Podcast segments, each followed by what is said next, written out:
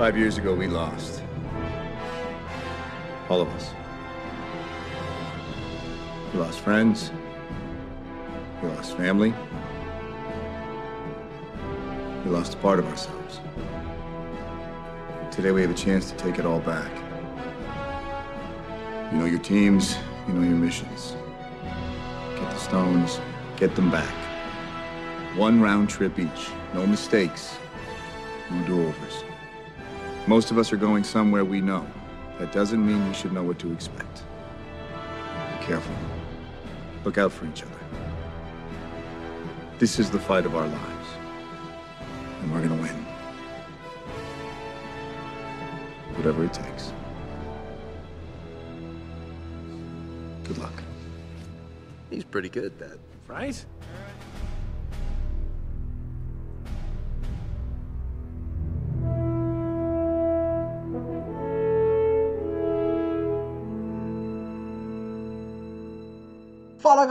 Sou o Gabriel, esse é o Sete Letras Show! Show! Hoje iremos falar sobre a trilogia Capitão América, que é sem dúvida um dos maiores personagens da Marvel, tanto nos filmes como nas HQs, e é um dos personagens protagonistas de todo o MCU.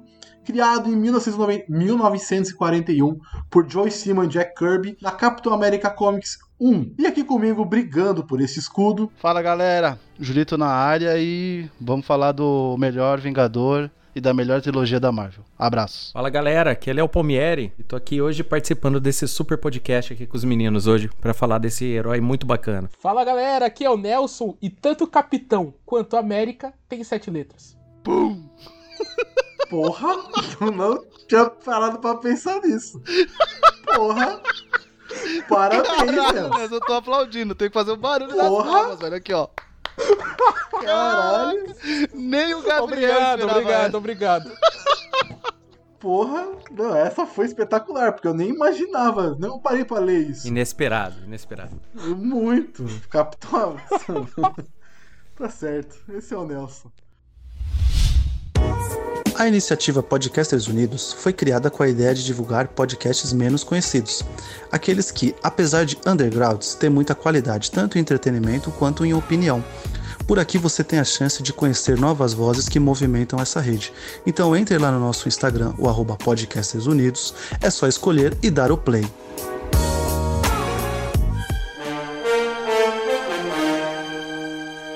Vamos lá, vamos lá, vamos começar dando um. Quero pedir pros dois especialistas aí em HQ que eu convidei pra dar esse background. Eu nunca li nada de Capitão América em HQ, tá, gente? De vocês explicassem o que, que é o Capitão América nas HQs. Quem é esse cara nas HQs? Eu nunca li nada, gente. Nada, nada. Eu sou zero Capitão América em HQ. Meus pêsames, Falei- primeiramente meus pêsames pra você. Só li o X-Men e Homem-Aranha.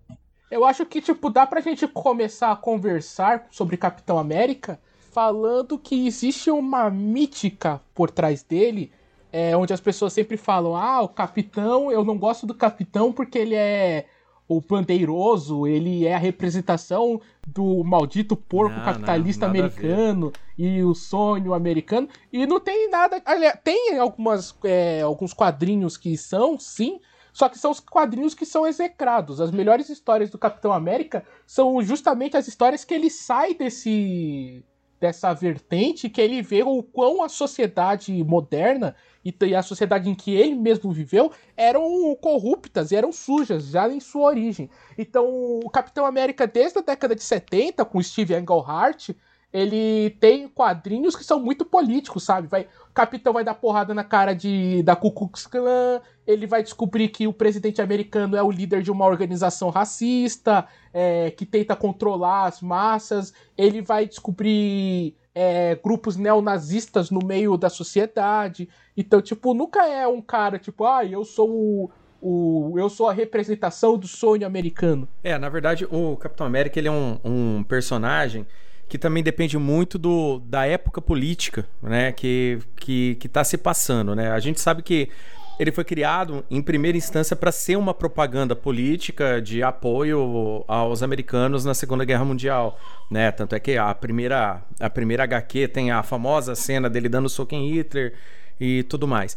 Só que o Capitão América, é, ele é muito mais que isso, porque um, uma coisa que as pessoas, é, as mais leigas, costumam dizer é justamente isso que você estava citando, que o pessoal geralmente costuma pensar, que ele é bandeiroso, que a bandeira americana tá sempre é, tremendo lá e, e, ele vai ser um, um, representante do capitalismo. Só que não é bem isso, na verdade, ele é, ele é o sentinela da liberdade, onde a liberdade tem que surgir, o Capitão América sempre vai estar. Tá. E o Capitão América, ele tem muitas histórias. Você citou aí bacana a fase do Steven Englehart, que é, no caso é o Império Secreto, né? Um, eu acho que o Império Secreto é, ela é um ponto de mudança. Muitas pessoas que não conhecem Capitão América e hoje é muito difícil, inclusive, encontrar esse arco para você ler de forma fácil, né? Você vai encontrar Exato, pela é internet. É complicado mesmo porque você vai achar só os descansos. Exatamente. Então, eu, e, esse, e essa fase do Capitão América emblemática, onde que muita gente não conhece, né, que representa de fato o que é o Capitão América, onde que ele descobre uma conspiração absurda é, eu não vou dar spoiler de quem que é, tá capitaneando pra não ficar feio, mas, cara, é. é, é... Eu, eu, já dei esse spoiler, inclusive. É, então. Mas, cara, é uma coisa que a gente tem que, tem que tirar o chapéu, é, que a Marvel sempre conseguiu fazer, é de, por mais foda que é o herói, eles conseguem humanizar. Eles conseguem humanizar, eles conseguem traçar sempre um parâmetro da realidade sabe? Eu sou eu sou o tipo de leitor de quadrinhos que eu não tenho uma preferência. Então, tipo, é, para mim não importa DC, É, é, Marvel. Não, eu leio o quadrinho. E quando, e quando você tira um pouco desse conceito de ficar escolhendo, você consegue observar bem as diferenças de cada de cada de cada editor e achar legal. E eu acho a Marvel muito mais humanizada nesse sentido. Ela consegue é, traçar parâmetros de realidade com seus personagens é, de uma forma muito melhor do que DC, entendeu? No caso, por exemplo, a gente tem falou aí agora do Homem-Aranha, por exemplo, o Homem-Aranha, ele, o Homem-Aranha pode ser eu, pode ser você, pode ser qualquer um, entendeu? É, a gente consegue se identificar por causa não pelos poderes, e sim pelos problemas que os poderes trazem para ele, entendeu? Que a gente tem esses problemas sem ter superpoder, entendeu? É uma parada mais ou menos assim. E o Capitão América, no caso, ele é um clamor da liberdade, entendeu? É, o, porque a ameaça do nazismo, a propaganda inicial do nazismo é que eles iam acabar com a liberdade de todo mundo. Então precisava de um sentinela da liberdade. Por que ele tem esse nome, sentinela da liberdade? Justamente por causa disso daí. E lembrando sempre que é, desde a época que o Stan Lee reformulou, né? Você vai falar, acho que a gente vai falar daqui a pouco, mas o Capitão América ele nasce na Timely Comics, que seria a Proto Marvel. Depois ela vai trocar de nome para Marvel Comics. Isso. Quando o Stan Lee começa a escrever seus quadrinhos, e desde a década de 60, início da década de 60, o Stan Lee ele não tem medo de colocar no mundo fictício dele elementos reais. Então, o Império Secreto, ele é muito baseado no que, que a gente viu no escândalo de Watergate, com Richard Nixon é, e todas as coisas é, que se descobriram naquele filme. The Post fala bastante sobre isso. É, uma, uma metáfora, uh, né, do Watergate. pode assistir. É, mas o, ele também coloca situações reais, sabe? Ele coloca, embora não seja claro se o, o, personagem, o herói Pantera Negra, é baseado no movimento dos Panteras Negras, mas ele cita o movimento dos Pantera Negra, ele cita é, os sim, movimentos sim. Uhum. É, estudantis da década de 70 em prol da igualdade, de, de igualdade racial, ele cita a própria Ku Klux Klan, usa Ku Klux Klan como inimiga de várias histórias do Capitão América. Então, essas coisas que são reais, são palpáveis, a gente enxerga no nosso planeta, o, a Marvel sempre coloca. Se a gente for ver a DC, a DC até pela pelo histórico dele de tratar sobre lendas, sobre grandes seres, é, eles não moram em Nova York, eles moram em Metrópolis. Não é Chicago, é Gotham Sim, uhum. City, uhum. sabe? Tipo, são cidades é, fictícias para dar mais liberdade para eles, só que isso afasta, um, ao mesmo tempo que coloca eles num patamar acima, isso também afasta do chão. E a Marvel sempre teve a sua força nos personagens mais ao chão. Capitão América, Homem-Aranha, é, indo pra década de 70, personagens como Punho de Ferro, Luke Cage, são caras que estão nas ruas é, dando porrada e levando porrada de bandidos comuns que fazem a força do que ela foi durante muito tempo. É, ela tem, ela tem um foco maior, né, em, em, vigilantes, porque faz mais sentido, né, na verdade, né? Ajuda, ajuda a traçar. É mais fácil você criar paralelos de realidade com aquilo que é mais palpável, né? É, é, menos absurdo no caso. E você lembrou agora de uma, de uma situação bem legal. Nessa época dos anos 70, o, né, na mesma época que estava saindo Império Secreto, nas HQs é, de outros personagens da Marvel, era sempre muito comum ver, ver é, manifestações em prol é, ou, ou antirracismo ou, ou, ou anti aqueles problemas que estava tendo de desapropriação. Estava rolando muito isso nos Estados Unidos. O pessoal queria é, montar um, algum, alguma corporação, queria montar alguma loja tal. O pessoal estava tirando as pessoas para fora da, das casas, assim, meio sem dó. Inclusive tem uma, uma HQ da DC, né, que, que é On The Road, né, que é com com Lanterna Verde e com o Arqueiro Verde, né, do Neil Adams e do Daniel Neal juntos, que mostra muito bem isso também.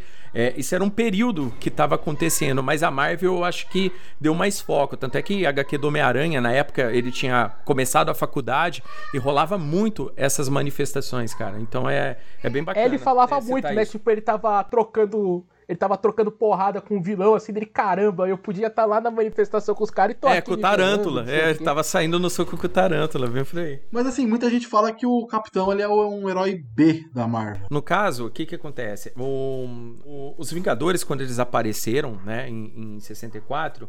É, na verdade, os quadrinhos como um todo tinham passado um, um, um problema sério de reformulação é, dos selos, né? Tinha, tinha rolado um problema judicial onde que estavam se, tava se criticando muitos contextos dos quadrinhos. É, teve um problema em tribunais onde que eles falavam que as pessoas eram alienadas por quadrinhos. Isso no, no meio dos anos 50 tinha acontecido isso. Então, quando a Marvel criou esse novo universo, quando com, começou lá com o Quarteto Fantástico e começou o universo meio meia deles, é, eles quiseram trazer um pouco a parada mais fantasiosa. Então, em, na década de 60, ainda trazia muito daquela coisa muito fantasiosa tal. E aí, um herói de guerra reencontrado tal e tudo mais, não deu aquele foco total. Quando entrou os anos 70, o Homem-Aranha fazia muito sucesso na Marvel, o Homem-Aranha. Então, tipo assim, na verdade, não é nem que não é nem que a galera considera B mesmo. É que a vendagem do Homem-Aranha é, é aquela parada que eu falei para você. É o que fazia as pessoas acabar, é, tipo, se identificando. O pessoal compra, preferia comprar um pouco mais do Homem-Aranha, entendeu? De ver a, a época do Homem-Aranha com o Roy Thomas, que estava acontecendo só coisa legal. As histórias eram alucinantes. Do que ver a, a Guerra Cris Cru, por exemplo, no, no começo com os Vingadores, com o Capitão Marvel, que, que é. era uma, a primeira saga cósmica dos Vingadores, diga-se de passagem. O, essa, essa, esse patamar aí começou a mudar, é, mais ou menos, quando os X-Men também entraram com tudo, entendeu? Quando, quando Chris Claremont começou a roteirizar nos X-Men, quando os X-Men, na verdade, começou a segunda gênese dos X-Men, né? Começou a vir é, personagens de outras nacionalidades tal e tudo mais. E isso foi fazendo não só o Capitão América, como o resto dos Vingadores ficarem meio de fora. Só que isso não impediu cada herói de ter um arco bom. No caso, nos anos 70, a gente teve o Império Secreto aí do Capitão América, né, junto com o Falcão. Nos anos, e, e, por exemplo, no começo dos anos 80, a gente teve o Demônio da Garrafa, do, do, do Homem de Ferro. Então, tipo assim, na verdade, começou a ser mais pontual e, e bem menos um foco em cada personagem em si. Né? E, e, só que isso daí foi mudando. Depois entrou a, fase do Walter Simonson, do, do, do Thor tal, e a galera começou a dar aquela mudada de, de, de concepção do, do, dos personagens. Só que era muito apagado por causa dos X-Men, cara. Os X-Men vendiam demais, cara. A hora que os X-Men entrou, até o Homem-Aranha entrou pra segundo, segundo ponto em venda, você tá entendendo? É, eu li muito os dois. É, é uma coisa que é legal a gente pontuar aqui também, Léo, é que anos 70 nos quadrinhos era um outro universo. O que a gente considera hoje que é os grandes blockbusters da Marvel, da DC, nos anos 70, era uma galera totalmente whatever, tá ligado? Anos 70, um dos campeões de, venda, de venda da Marvel era o mestre do Kung Fu. É, o Shang-Chi, verdade. Caraca! O, o Shang-Chi vai chegar nos cinemas agora, mas quem é o Shang-Chi hoje nos quadrinhos? Ele aparece nos quadrinhos do Punho de Ferro aqui, foi um vingador terciário durante a fase do Jonathan Hickman, e, e, é isso, sabe? Mas nos anos 70 ele era o grande nome. A Cavaleiro da Lua nos anos 70 também, importantíssimo. É, Punho de Ferro, Luke Cage, vendia pra caramba. E esses caras, quando chegam aos anos 80, né? Quando tá terminando o que a gente chama de a Era de Prata, que começa lá no, no final dos anos 50 com a reformulação da DC, trazendo um novo Lanterna Verde, um novo Flash, é, quando eles começam a mudar a chavinha, justamente quando o Chris Claremont assume o selo dos X-Men. E aí, ó, essa galera que a gente conhece mais hoje, que começa a aparecer pra caramba e vira blockbuster. Os X-Men foram cancelados nos anos 60, para você ter uma ideia. Eles ficaram vários anos, tipo, só feito de reprise. Ficava é, as 20 primeiras edições dos X-Men, é, chegava até o 20 e eles reimprimiam, porque não tinha mais por que fazer. É, não fazia sucesso. É, na verdade, na verdade também teve aquele.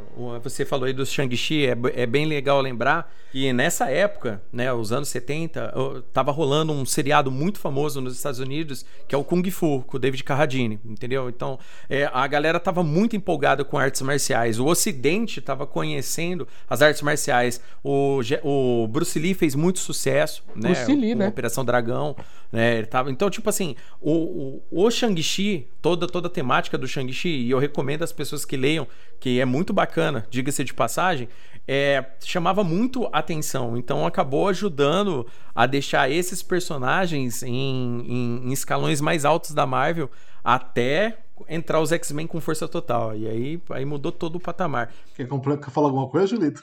Tô, tô, tô, tô, só curtindo a aula aqui. Caraca, os caras mandam de, de, hoje, eu, hoje eu tô de EAD aqui. Porra, impressionante. Os caras sabem as sagas. É que eu acho, é, eu acho que é interessante a gente falar assim, ô Gabriel, porque infelizmente quadrinhos, e o Júlio sabe mais, ele é o que tá mais acompanhando hoje, do que tá acompanha bem mais do que eu. Ele hoje ele não tá recebendo o boost de leitores que a gente imaginou que teria com os filmes, sabe? Hum, fato. Então, né?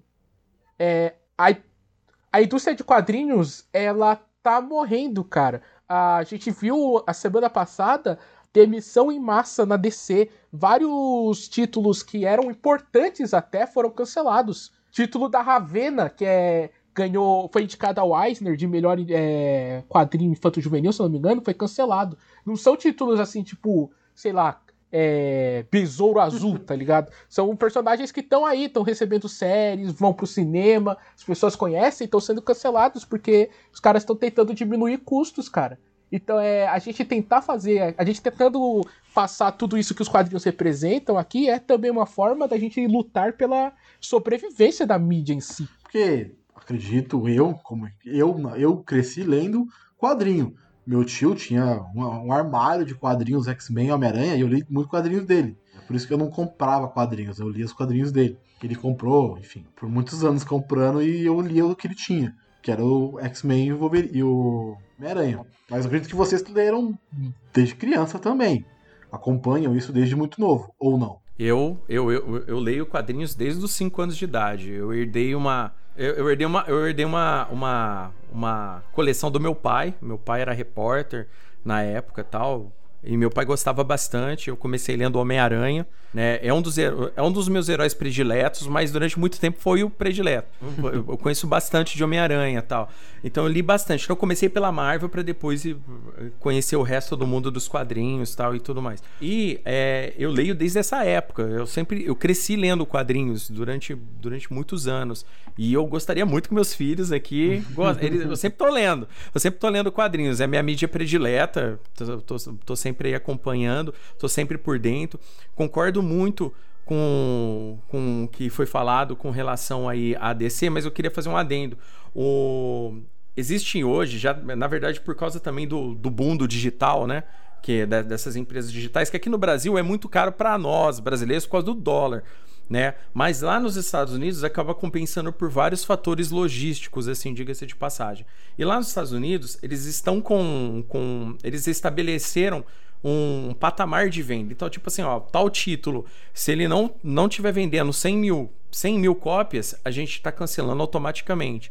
Isso era com qualquer título, tá? Só que agora a situação ficou mais séria justamente por causa disso, porque essa HQ da Ravena, ela tinha vendido, se não me engano, quase 300 mil cópias já. Então ela não, não era para ela ser cancelada, ela foi indicada a um Eisner, cara. Não, não era para ter problema com ela. Uhum. Mas o negócio tá tão sério que foram lá e, e cancelaram o título, cara. Então o negócio tá, tá pesado. Tá, tá pesado. É assim, o Jim Lee veio essa semana e falou: Ó, oh, gente, tá tudo bem, vai continuar as HQs, mas. É, é, é, e ele foi coisa. um dos que perdeu o cargo. Mais ou menos, né? Mais ou menos. Era, me era melhor não ter falado nada. do que se Olha, defender é, e depois tomar é tipo... essa bordoada que ele tomou. É tipo o Raí chegando e falando que vai dar total apoio pro trabalho do Diniz, tá ligado? Você sabe que é uma tremenda de uma falcatrua. Na verdade, na verdade, de qualquer cara que montou a Image depois, não é bom confiar no que o cara falou, não. Olha aí, ó. Olha, eu adoro a Image, tá? É. Vai que os ouvintes ficam puta aí, não. Eu só usei, eu só usei o Jim Lee por causa da piada. É, e é sempre bom lembrar que a imagem de hoje não é a imagem que foi fundada. É isso, tá né? bem longe. É, quando ela fundou Wildcats, Young Blood, essas porcarias aí, uh, hoje é caso de obras mais bem conceituadas. Mas na época que ela nasceu era um, um estrume. Culpa do Disney. Aquela hate da imagem, velho. Para, não fala assim, coitado. Avengers! I can do this all day. On your left, assemble. Vamos lá, vamos começar falando aqui, vamos entrar no primeiro filme dessa trilogia nos cinemas, é, que é o primeiro Vingador, que é o filme de 2011. O Capitão América, ele veio na, na, na tocada dos três principais heróis que a Marvel trouxe até o, até o último Vingador, que é o Homem de Ferro, Thor e Capitão América. Eles são os três principais, né? Foram por muitos anos, são os protagonistas do MCU. E o primeiro filme do, do Capitão América, ele é aquele filme de, de, de origem básico da Marvel, né? A gente pode falar que ele é um filme padrãozinho Marvel. Tem muita referência às HQs nele ou, ou não? Tem, tem sim. Tem, e eu acho que são as mais interessantes dessa primeira leva da Marvel. Estão no primeiro Vingador. E assim, eu discordo um pouco quando você fala que ele é um filme padrãozinho. Eu acho que quem padronizou tudo foi o foi a dupla Thor e o Homem de Ferro 2.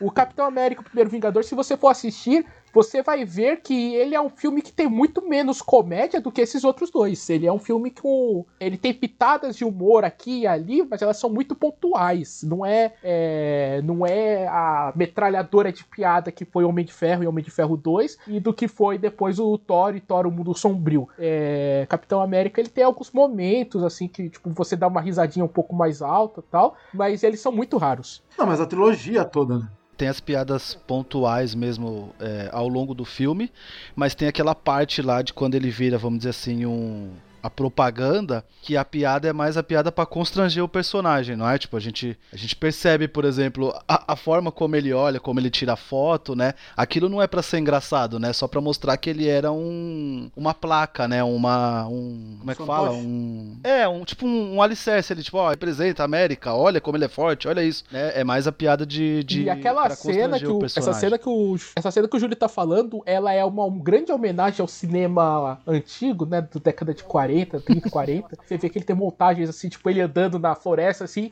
aí dá um zoom out e vê que é um é uma tela safada que tá passando assim, o, e ele tá andando numa esteira, tal. Essa cena é incrível, inclusive a música que toca nessa cena é foi indicada ao Oscar de melhor canção original. É, cara, eu acho essa, essa passagem maravilhosa e ela corta justa, tipo, tá toda feliz, a música alegre, pum, corta. A gente tá no meio da chuva na Itália, no meio do front, o capitão tentando fazer as, essa esse humor dele aí uhum. para chamar as tropas e tipo os caras cagando para ele, querendo ver as mulheres, porque aí a gente tá na escrotidão da guerra, né? Então o Joe Johnston, ele é um ele é um grande nerd de cinema, ele tava, ele foi o supervisor de efeitos visuais do dos três Indiana Jones e ele dirigiu o Jurassic Park 3. Então, tipo, ele é um cara que conhece cinema, esse cinema pulp, né? Esse cinema mais de aventura.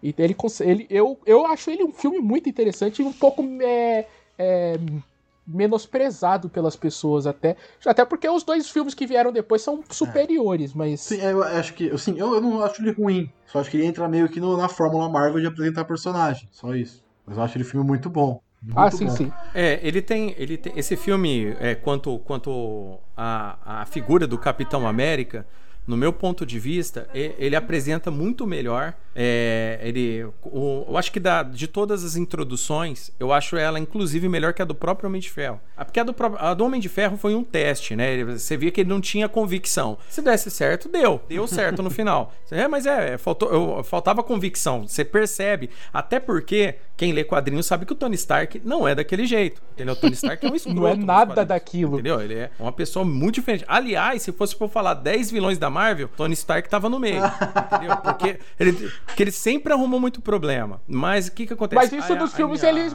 eles conseguiram do- trazer. É, a introdução do Capitão América no filme, entendeu? É, Eu achei que. Primeiro que ela- eles pegam basicamente a mesma cena dele se transformando dos quadrinhos. Tem a cena da, da velha, tem a cena da cena. Porém, ali tem, tem o fanservice do pai, do Tony Stark ali na história, que eles, que eles empurram isso pra caramba no. no no UCM pra caramba. Só que ficou muito bem, ficou muito bem feito. Aquele choque dele, dele saindo, tendo já que correr atrás daquele bandido, logo no começo, dele ter feito tudo aquilo, ele visto que ele tem poder, que agora ele tinha condições e depois ser jogado pra virar uma propaganda, é aquela parada. A gente não vê graça nisso, entendeu? É, ó, é, foi colocado de uma forma, no meu ponto de vista, bem genial até, porque eles mostram o descontentamento do cara, gente morrendo na guerra, porque o sonho dele sempre desde o começo foi ir pra guerra e resolver o problema, entendeu? Ah, E isso, eu me- eu acho que essa introdução que a Marvel fez desse personagem do Capitão América, você você sente muito mais é, os, os desejos do cara, o que ele quer ser, do que os outros personagens. E o fantástico é assim, que ele era um cara que queria ir pra guerra e resolver, e ele tinha o poder pra resolver. Se tinha alguém que podia era ele, né? Exato. Porque ele era o super soldado e o cara tava, como o Gabriel falou, um fantoche lá, tipo. Cara, é muito. Essa parte é muito. É, É, muito bem feito né? mesmo, né? É- Ele vira propaganda mesmo e era alguém que podia fazer a diferença na guerra. É, é- é como o Léo falou, é genial mesmo, é genial mesmo. Quando ele reencontra com a Sharon Carter ah, lá na Itália, ela vai ver o que ele tá fazendo. Ele tá desenhando um- ele como se fosse um macaquinho fazendo coisas de circo, né? Ele com a roupinha dele assim, mas vestido como um macaco. É. Isso é legal porque isso tanto é uma referência, porque durante um período o Steve Rogers era uma identidade secreta e ele se vendia como um ilustrador, o trabalho dele era ilustrador. Tanto quanto em, depois em Vingadores tem aquelas famosas cenas do Nick Fury falando que transformaram o Gavião Arqueiro num macaquinho voador. Aí o Capitão olha. Eu entendi essa referência. E aí no filme, tipo, mostra, tipo, sim, ele conhecia os macaquinhos voadores do.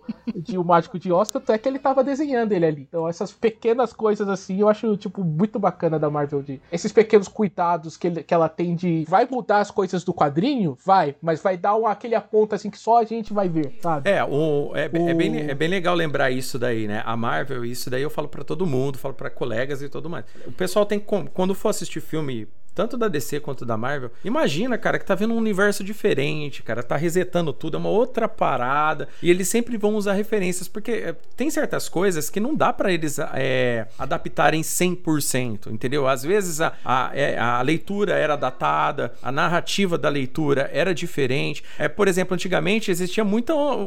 As onomatopeias eram diferentes. Tipo, o cara falava, hum, caí no chão. Tipo, o cara caía no chão pensava, vixe, caí no chão. E eles escreviam isso, entendeu? Então era uma parada que ficava muito arrastada. E quando você traz esse tipo de coisa pra, pra agora. Né? Às vezes as pessoas acham ruim, ah, perdeu a fidelidade, porque não foi assim que eu li, porque isso e mais aquilo, mas eles têm que colocar de uma forma onde que aquele novato de 12 anos que vai entrar no cinema pela primeira vez vai entender e aquele tiozão de 40 anos que lê o quadrinho também vai gostar. Então eles têm que ter esse cuidado no final.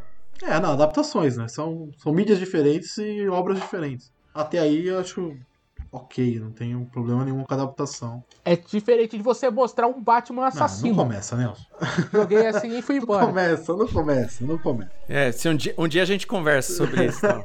Sim, mas aí vocês estão falando, vocês estão falando assim, a construção do, do Capitão América, ele é a, talvez a melhor construção do, do- de personagem da Marvel. Concordo. Dos três filmes, é a melhor trilogia.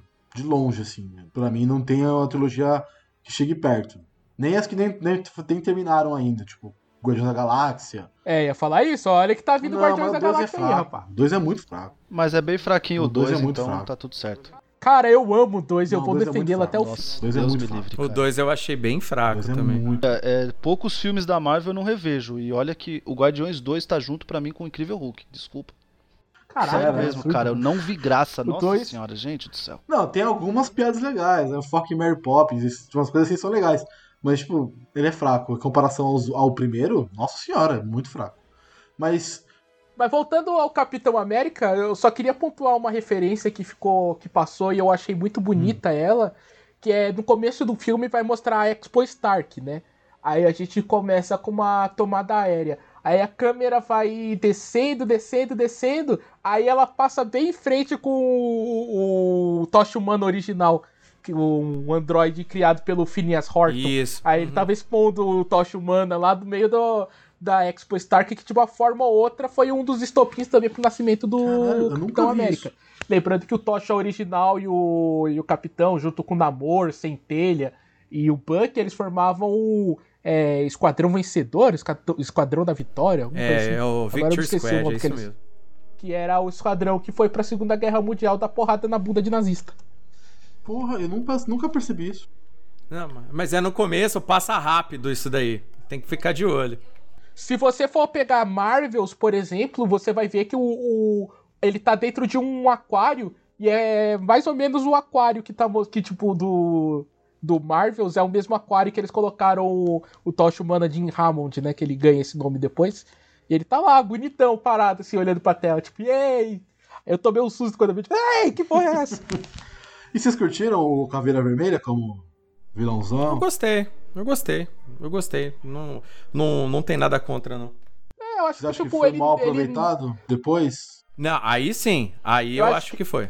ele semi-morrer foi uma sacanagem, né? Ele, ele- depois ele volta, mas ele semi-morrer foi. Porque ele fica muito importante na década de 70, nos quadrinhos do Capitão, e tipo, no quadrinho da Marvel em si, ele vira um dos maiores vilões da Marvel. É, nos anos 90 ele também volta, né? Ele volta com a, com a, com a saga do, do Mark Wade também, que é, que é absurda aquela saga que... é- Renascimento, é essa muito saga, essa saga boa, absurdamente foda do, do, do Capitão América, né? Onde que, que ele tem que doar sangue pro Capitão América é foda. O, o Caveira Vermelha é uma, uma. Aí pro ouvinte de vocês aqui do, do podcast de vocês, é, o Caveira Vermelha, no caso, né? Quem, ele não tá naquela, naquele avião, né?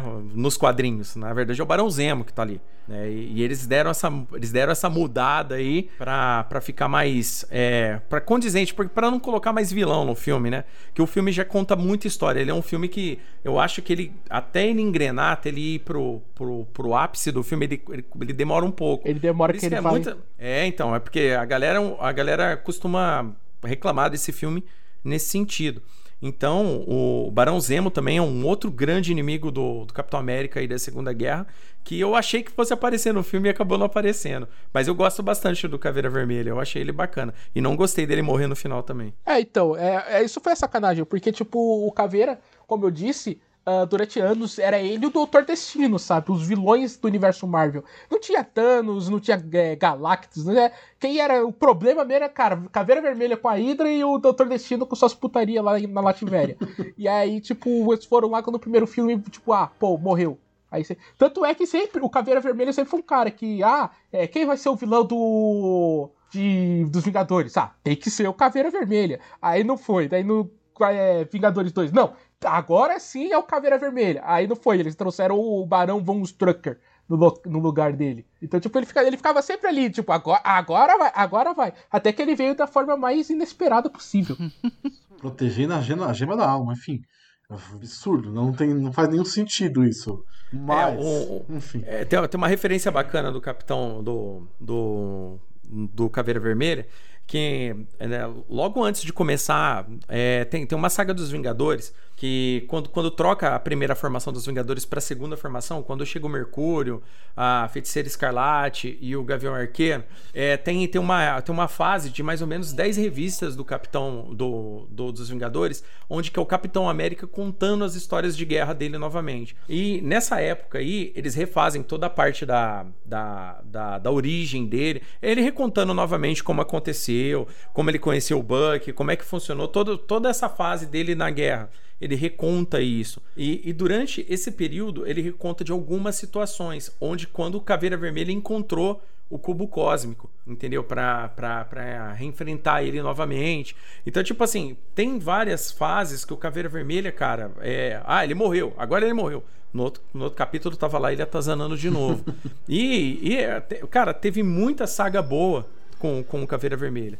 Ele, de fato, é o grande vilão do, do Capitão América, né? Eu eu senti falta dele ser mais aproveitado nos filmes do Capitão voltarem e tal. Porra. Mas funcionaria ele voltando, por exemplo, em três filmes pra atazanar o Capitão? Não, três filmes não, mas ele poderia ter Não. voltado em, Eu acho- lá, em um Vingadores aí. Com... Mas, por exemplo, o Armin Zola, quando ele volta no Soldado Invernal, a gente vai chegar ali, ele é uma presença e você sente o peso dele. Então, tipo, eu acho que se, o, se fizessem uma coisa parecida com um caveira, sabe? Fosse um, uma coisa que, tipo, sempre tivesse ali azucrinando o Steve Rogers, isso poderia ser interessante. Mas o, o ator. Putz, esqueci o nome do agente Smith agora.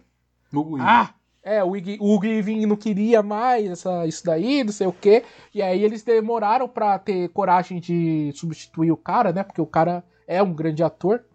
Não, é Mas é, eu queria ter essa, essa questão dele sempre ser aquilo que vai atazanar sempre o personagem e que vai voltar em alguns momentos. E, e- me- isso me fez falta, sabe? E a Hydra realmente, tipo, a Hydra, ah, a gente tá seguindo os preceitos do Caveira Vermelha. E não, a gente tá simplesmente seguindo o Von Strucker. Quem liga pro Von Strucker? Ninguém, liga Ninguém, pro Von cara, Strucker. ninguém. I can do this all day. On your left, assemble. Mas já que você citou o Soldado Invernal, vamos entrar nesse filme aí, que eu acho que esse é o grande ápice da trilogia. Filme de 2014, dos irmãos Russo. Ele é um filme bem mais político. Talvez ele seja ah, o ponto de virada da Marvel nos cinemas. Pra mim foi. Foi o filme que eu falei, tá, agora a gente tá falando de coisa grande, coisa séria. Que ele mudou todos os filmes e todas as séries, tudo que tinha acontecendo mudou a partir desse filme. Traz coisas pros próximos, pros próximos filmes também. Ele traz a, a referência no final dos dois dos gêmeos, né, da, da Wanda e do, do Mercúrio. O que, que vocês acham desse filme? Vocês gostam? Vocês... Eu, eu acho o melhor, tá? Eu já vou falar aqui. Pra mim é o melhor Eu filme acho- que a Marvel fez até agora, cara. Olha, a Guerra, Guerra Infinita tá firme e forte ali brigando com ele também. É, ele, ele é muito, ele é muito importante. Ele é muito e ele é o filme, vou pôr aqui aspas, né? Ele é o filme mais pé no chão e ele tá sempre encabeçando listas da gente falando, por exemplo, de filmes cósmicos enormes, como por exemplo um Guerra Infinita, um Ultimato, um Guardiões 1, né? Mas ele que é o mais pé no chão, ele tá sempre encabeçando listas assim. Então ele é, ele é, ele é muito bom porque ele, ele é exatamente isso, ele é perfeito, né? Ele, ele tem intriga, ele tem ação, ele tem comédia, né? Ele tem ele tem uma, uma interação excelente entre o e a Viúva Negra e entre o, o, Cretas no caso, né? Tipo, entre a Natasha e o Steve Rogers, né, também, né? Então é e, e, e você percebe essa diferença nos dois quando eles precisam, né? Quando ele precisa ser o capitão e quando ele precisa ser o Steve Rogers, assim você percebe, né, o como o Chris Evans dá tudo de si por cada um desses dois personagens e, e a Natasha faz a mesma coisa também. Então é, é- esse filme é sensacional, cara. Esse filme é ele é excelente. É, esse filme, esse filme, no meu ponto de vista, é o que mais tem, tem influência do quadrinho. Tanto do arco do Soldado Invernal, quanto, quanto ele usa conceitos usados no, no, no Império Secreto. Ele usa os mesmos conceitos.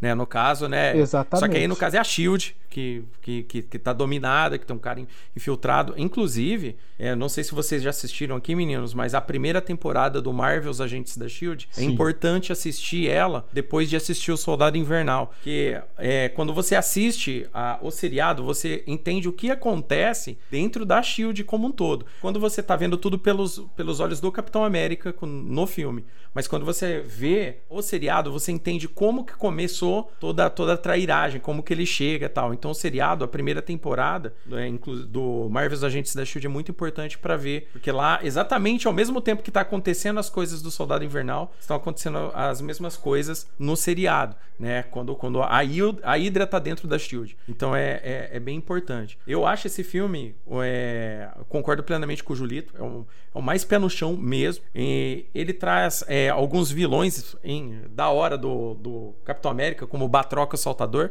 né, que ele, enfe- ele enfrenta o Batroca logo no começo do filme, que, que é bem bacana isso daí. É, traz ótimas cenas de luta. O Chris Evans, ele mesmo faz a maioria das cenas, ele mesmo é o dublê dele em várias cenas. Tem, tem vários vídeos dele na internet praticando as cenas tal. É, Sebastian Stan também. é cara, os caras Ele treinava por, tipo, coisa de 4, 5 horas com a com faca só pra fazer aquela cena da ponte, cara. Você tá maluco. Não, a é. cena, as cenas de luta desse filme, a, todas as São cenas de excelentes. ação, na verdade, todas as cenas de ação desse filme são insanas. A, a cena do elevador, a cena, a cena da ponte, a cena do, Nick Capitão. América e ele saindo no soco no meio da rua. Aquela cena é insana. Cara, esse filme É o filme que se você for puxar esse cenas, você lembra todas as cenas de ação, você lembra. Você lembra agora. Se a gente colocar, dá até pra colocar em ordem, né? Tipo, todas as cenas de, de lutas ou cenas de ação do filme. Sim, o plot do Arlene Zola que entra no, no meio do filme foi genial. Aquilo, aquilo lá foi um negócio absurdo. Se o pessoal assistir também o, o seriado da Gente Carter, primeira e segunda temporada, você acaba pegando bastante referência. A Marvel teve muito cuidado em, em trabalhar as séries nesse sentido aí, porque você acaba pegando muitas referências do que eles queriam acabar colocando. A, a ideia original foi muito boa, apenas que eles acabaram cancelando a série da Gente Carter, que era genial aquela cena. E o Capitão América, o Soldado Soldado Invernal, para quem leu o Soldado Invernal, né, no caso o, o arco, ele demora para chegar no ápice, né, para ter as cenas de ação. No, no caso, a, no filme, você tem ação do começo ao fim. Ele não é um filme chato. É, além dele, ele é denso, pesado e não é chato, porque ele tem ação o tempo todo para ficar tirando aquela, aquele, aquele peso. A cena, o alívio cômico do filme é o quê? Duas, três cenas, Sim, entendeu? é bem sério. Isso, isso contando, é, isso contando com o beijo que a Natasha dá nele e depois ela tira, tira onda nele no carro carro, entendeu? Que ela fala, pô, você nunca beijou, não? tipo, tirando onda nele. Mas fora isso, o filme inteiro, cara, é, é petardaço, petardaço. Eu, eu saí do cinema sem Sério? ar, cara. Porque eu falei, cara, esse filme, esse filme me chamou a atenção de um tanto que eu tô até com dor de cabeça. Porque parece que eu não pisquei. Cara, o filme foi a muito cena bom. Do, do, do Nick Fury, velho. O ataque. Puta que ah, essa sim, cena é demais. E essa cena Nossa, é demais porque demais. ela é ação, você fica sem ar, se você fala, ele vai morrer, né? Vai dar ruim. E ao mesmo tempo ela tem a parte cômica, né? Que é a hora que ele pergunta, né? Ele fala, aciona o escudo. Aí o escudo tá inoperante. Aciona a arma, inoperante. Alguma coisa tá funcionando? Ela, o ar-condicionado tá funcionando, tá ligado? Perfeitamente. Mas isso é legal, que a Marvel faz as piadinhas às vezes, um filme denso como esse, ela tira o sarro, mas pontual, cara. É, foi esse pontual. Filme, eu assistindo ele, ele me lembra muito devido às proporções, tá, gente? Ele me lembra muito Born, os primeiros filmes do Born, que era aquela ação desenfreada o tempo todo e você não sabe o que tá acontecendo e o filme vai construindo o que tá acontecendo com o passar do filme. Não sei se todo mundo assistiu aqui a franquia Born, eu adoro Jason Bourne, acho Sim. fodão. E ele vai construindo a, a, o não saber do personagem, que o Steve Rogers não faz ideia do que tá acontecendo no filme inteiro. Ele vai construindo, ele vai ficar descobrindo as coisas ao passar do tempo. Lógico, é muito mais grandioso, né? O Capitão América, por todas as cenas. É, os porta-aviões é muito mais grandioso e tal do que o Bourne, mas a, a, o contexto dele e crescendo o, a política ali da parada e construindo isso e te colocando cada vez mais intrigas, cada vez mais coisas diferentes. E você não vai saber quem é. O que o Nick Fury fala, não confie em ninguém. Você, você não confia em ninguém no filme. Você começa a desconfiar de todo mundo. Da Natasha, um pouco, do, do, do, do Ossos Cruzados, que depois virou Ossos Cruzados, né? De todos os personagens que vão construindo. Isso é muito maneiro. É muito maneiro. E é um ponto de virada pro Capitão. Percebe que ele começa a ficar sim, mais. Sim. É, como é que fala? Mais como você disse, é mais desconfiado, ele né? né? Ele, ele, ele, ele perde um pouco daquela, vamos por, inocência, né? Que ele tinha, de realmente acreditar que as pessoas são só boas ou ruins, e aí depois ele percebe que né, a pessoa que é boa pode ficar ruim, pode ficar boa, né? Esse, esse, ah, é, esse filme mostra, mostra essa, esse ponto de virada pro capitão, né? É legal a gente ver que nesse filme, tipo, a galera zoava muito lá nos Vingadores. É que, que o Capitão América podia fazer, o Capitão e o Gavião Arqueiro e a Viúva, do lado do Thor, né? Do Thor e do Hulk. Isso foi um problema que o Stan Lee também passou. E como que ele resolveu isso? Ele resolveu que o Capitão América ia ser o maior especialista em combate corpo a corpo da Marvel. Então ele criou vários vilões, inclusive Batroc o Saltador, uh, para mostrar, ó, o Batroc é o maior lutador dessa arte marcial de, to de todo mundo. E o Capitão vai lá e dá porrada nele. E aí nesse filme eles fizeram exatamente isso, né? Eles colocaram o George St. Pierre lá para ser o, o Batroc, que é um lutador mesmo, e colocaram o Chris Evans para meter a porrada nele e aí o Capitão ganha sem usar o escudo e tudo mais para tipo dizer, ó, é isso aí, o Capitão é o maior lutador físico da, da Marvel e, vai, e é assim até o final. E outra coisa que é interessante a gente ver como que o Kevin Feige, a mente dele é bizarra, né?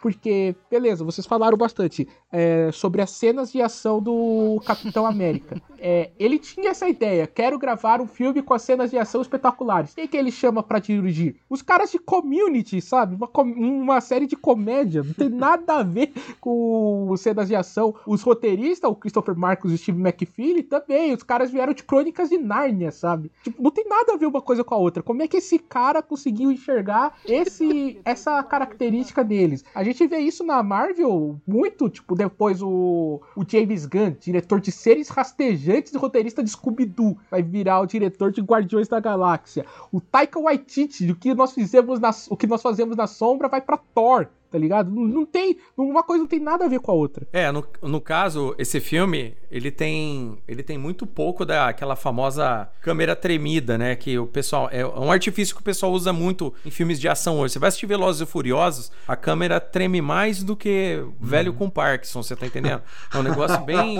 Não, cara, é terrível. Você vai assistir um filme de. É, culpa de Jason Bourne. É, então, é. o Jason Bourne, não, mas o Bourne, tipo, o primeiro e segundo filme, tava muito bem coreografado. É, a partir dali para frente que eles começaram a usar essa, esse artifício. Esse artifício eu acho que é legal quando, quando tipo assim, ele demanda, vamos supor, ah, o espaço tá muito apertado, vai precisar, a câmera não pode sair para todo lado para ver. Beleza. Agora, local onde que os caras podem fazer trocar a câmera de lugar com mais facilidade, dá para fazer uma tomada melhor? Pô, pra que isso? E esse filme não tem, né? Esse filme é filmado de forma assim clássica mesmo. Aquela a tomada de luta do capitão com o soldado invernal Buck no meio da rua, tem uma hora que a câmera trava nos dois e os dois ficam trocando soco, assim, sem parar. Parece filme do Jack Chan, cara. O negócio não é, fica, fica insano. Então, é, eu acho que A luta do Batroc é de lado, né? Parece videogame. É verdade, os caras entram no combo, né? Eu quero dar um combo no outro e já era. É, fica lá de ladinho e ela só andando do lado, assim. Você sente quadrado, quadrado, quadrado, quadrado.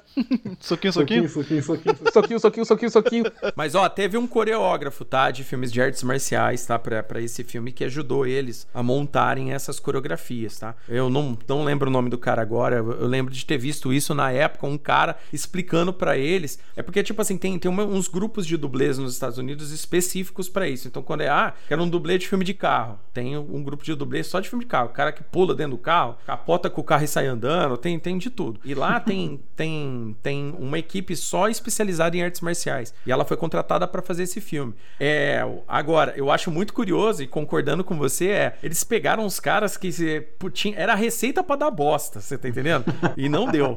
O negócio funcionou numa, assim, numa, numa tranquilidade absurda. Tanto é que, para mim, é o melhor filme por causa disso aí. Ô, Gabriel, o Léo citou aí o, é, sobre os dublês, sobre os caras de luta. Não é o Sam Hargrave, não, né? O, o diretor de resgate, né? Tô pesquisando isso agora, tô pesquisando isso agora. Porque ele foi. O Sam Hargrave foi o cara que fez pelo menos Guerra Infinita e o diretor de, de, de dublê, coordenador de luta lutas, né? Agora Uhum. Porque dá para perceber muito também esse tipo de câmera que foi falado aí no, no próprio resgate, né? Ele tem hora que Sim. a câmera fica parada, né? Tipo, no, na, nas, na, nas lutas e tal. Uma coisa que eu descobri hoje é. Lembra do Corvo, o filme que o, filme, o filho do Jet Li acabou morrendo, o Brandon Lee? Tomou um tiro é, lá. o filme do, do Bruce. Então, uhum. quando ele morre, foi um o dublê dele virou, meio que fez algumas cenas e o rosto dele foi por CGI foi colocado o rosto do Brandon, né? Sabe quem que era o dublê dele?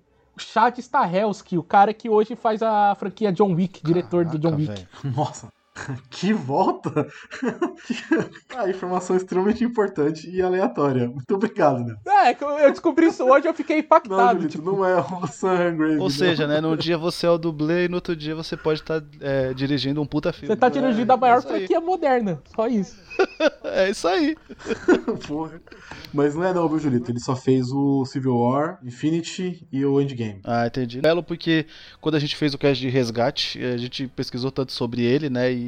Mas você fala, vocês falaram dos diretores, esses caras, eles se provaram diretores de, de ação muito bons. Se provaram. Conseguiram estabelecer que eles podem fazer ação e thrillers muito bem feitos. É, então, é, o Capitão América Soldado Invernal é um thriller. É um filme de espionagem, de... Sim, sim. Ele uhum. é um thriller muito bem feito. E os caras se provaram. De Community, um thriller muito Não, bem de feito. Community pra depois comandar o MCU, caralho. Sim.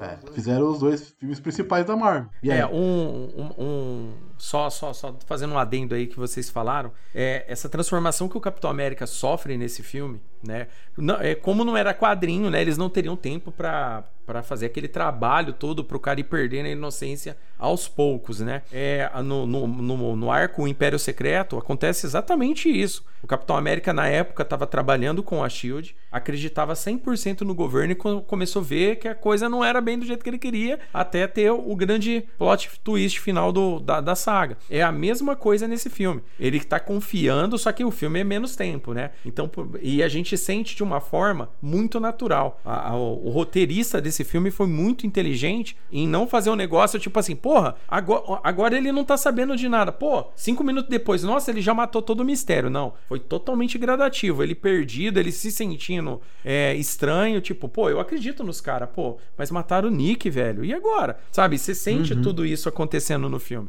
Eu achei genial isso aí. Fazendo outra é, trivia, só que. filme é bem feito. Dessa vez eu prometo que é uma trivia é, que é, é importante, tá? O Robert Redford, ele é o vilão do, do desse filme, né? Ele é o grande uhum. líder da Shield. E aí o ele disse que quando o Kevin Feige foi falar com ele, entregou o roteiro, né? Ele leu, aí ele falou: nossa, esse roteiro, ele me lembra um filme que eu fiz na década de 70, Todos os Homens do Presidente. Aí o Kevin Feige é. olhou e falou: É, eu sei disso.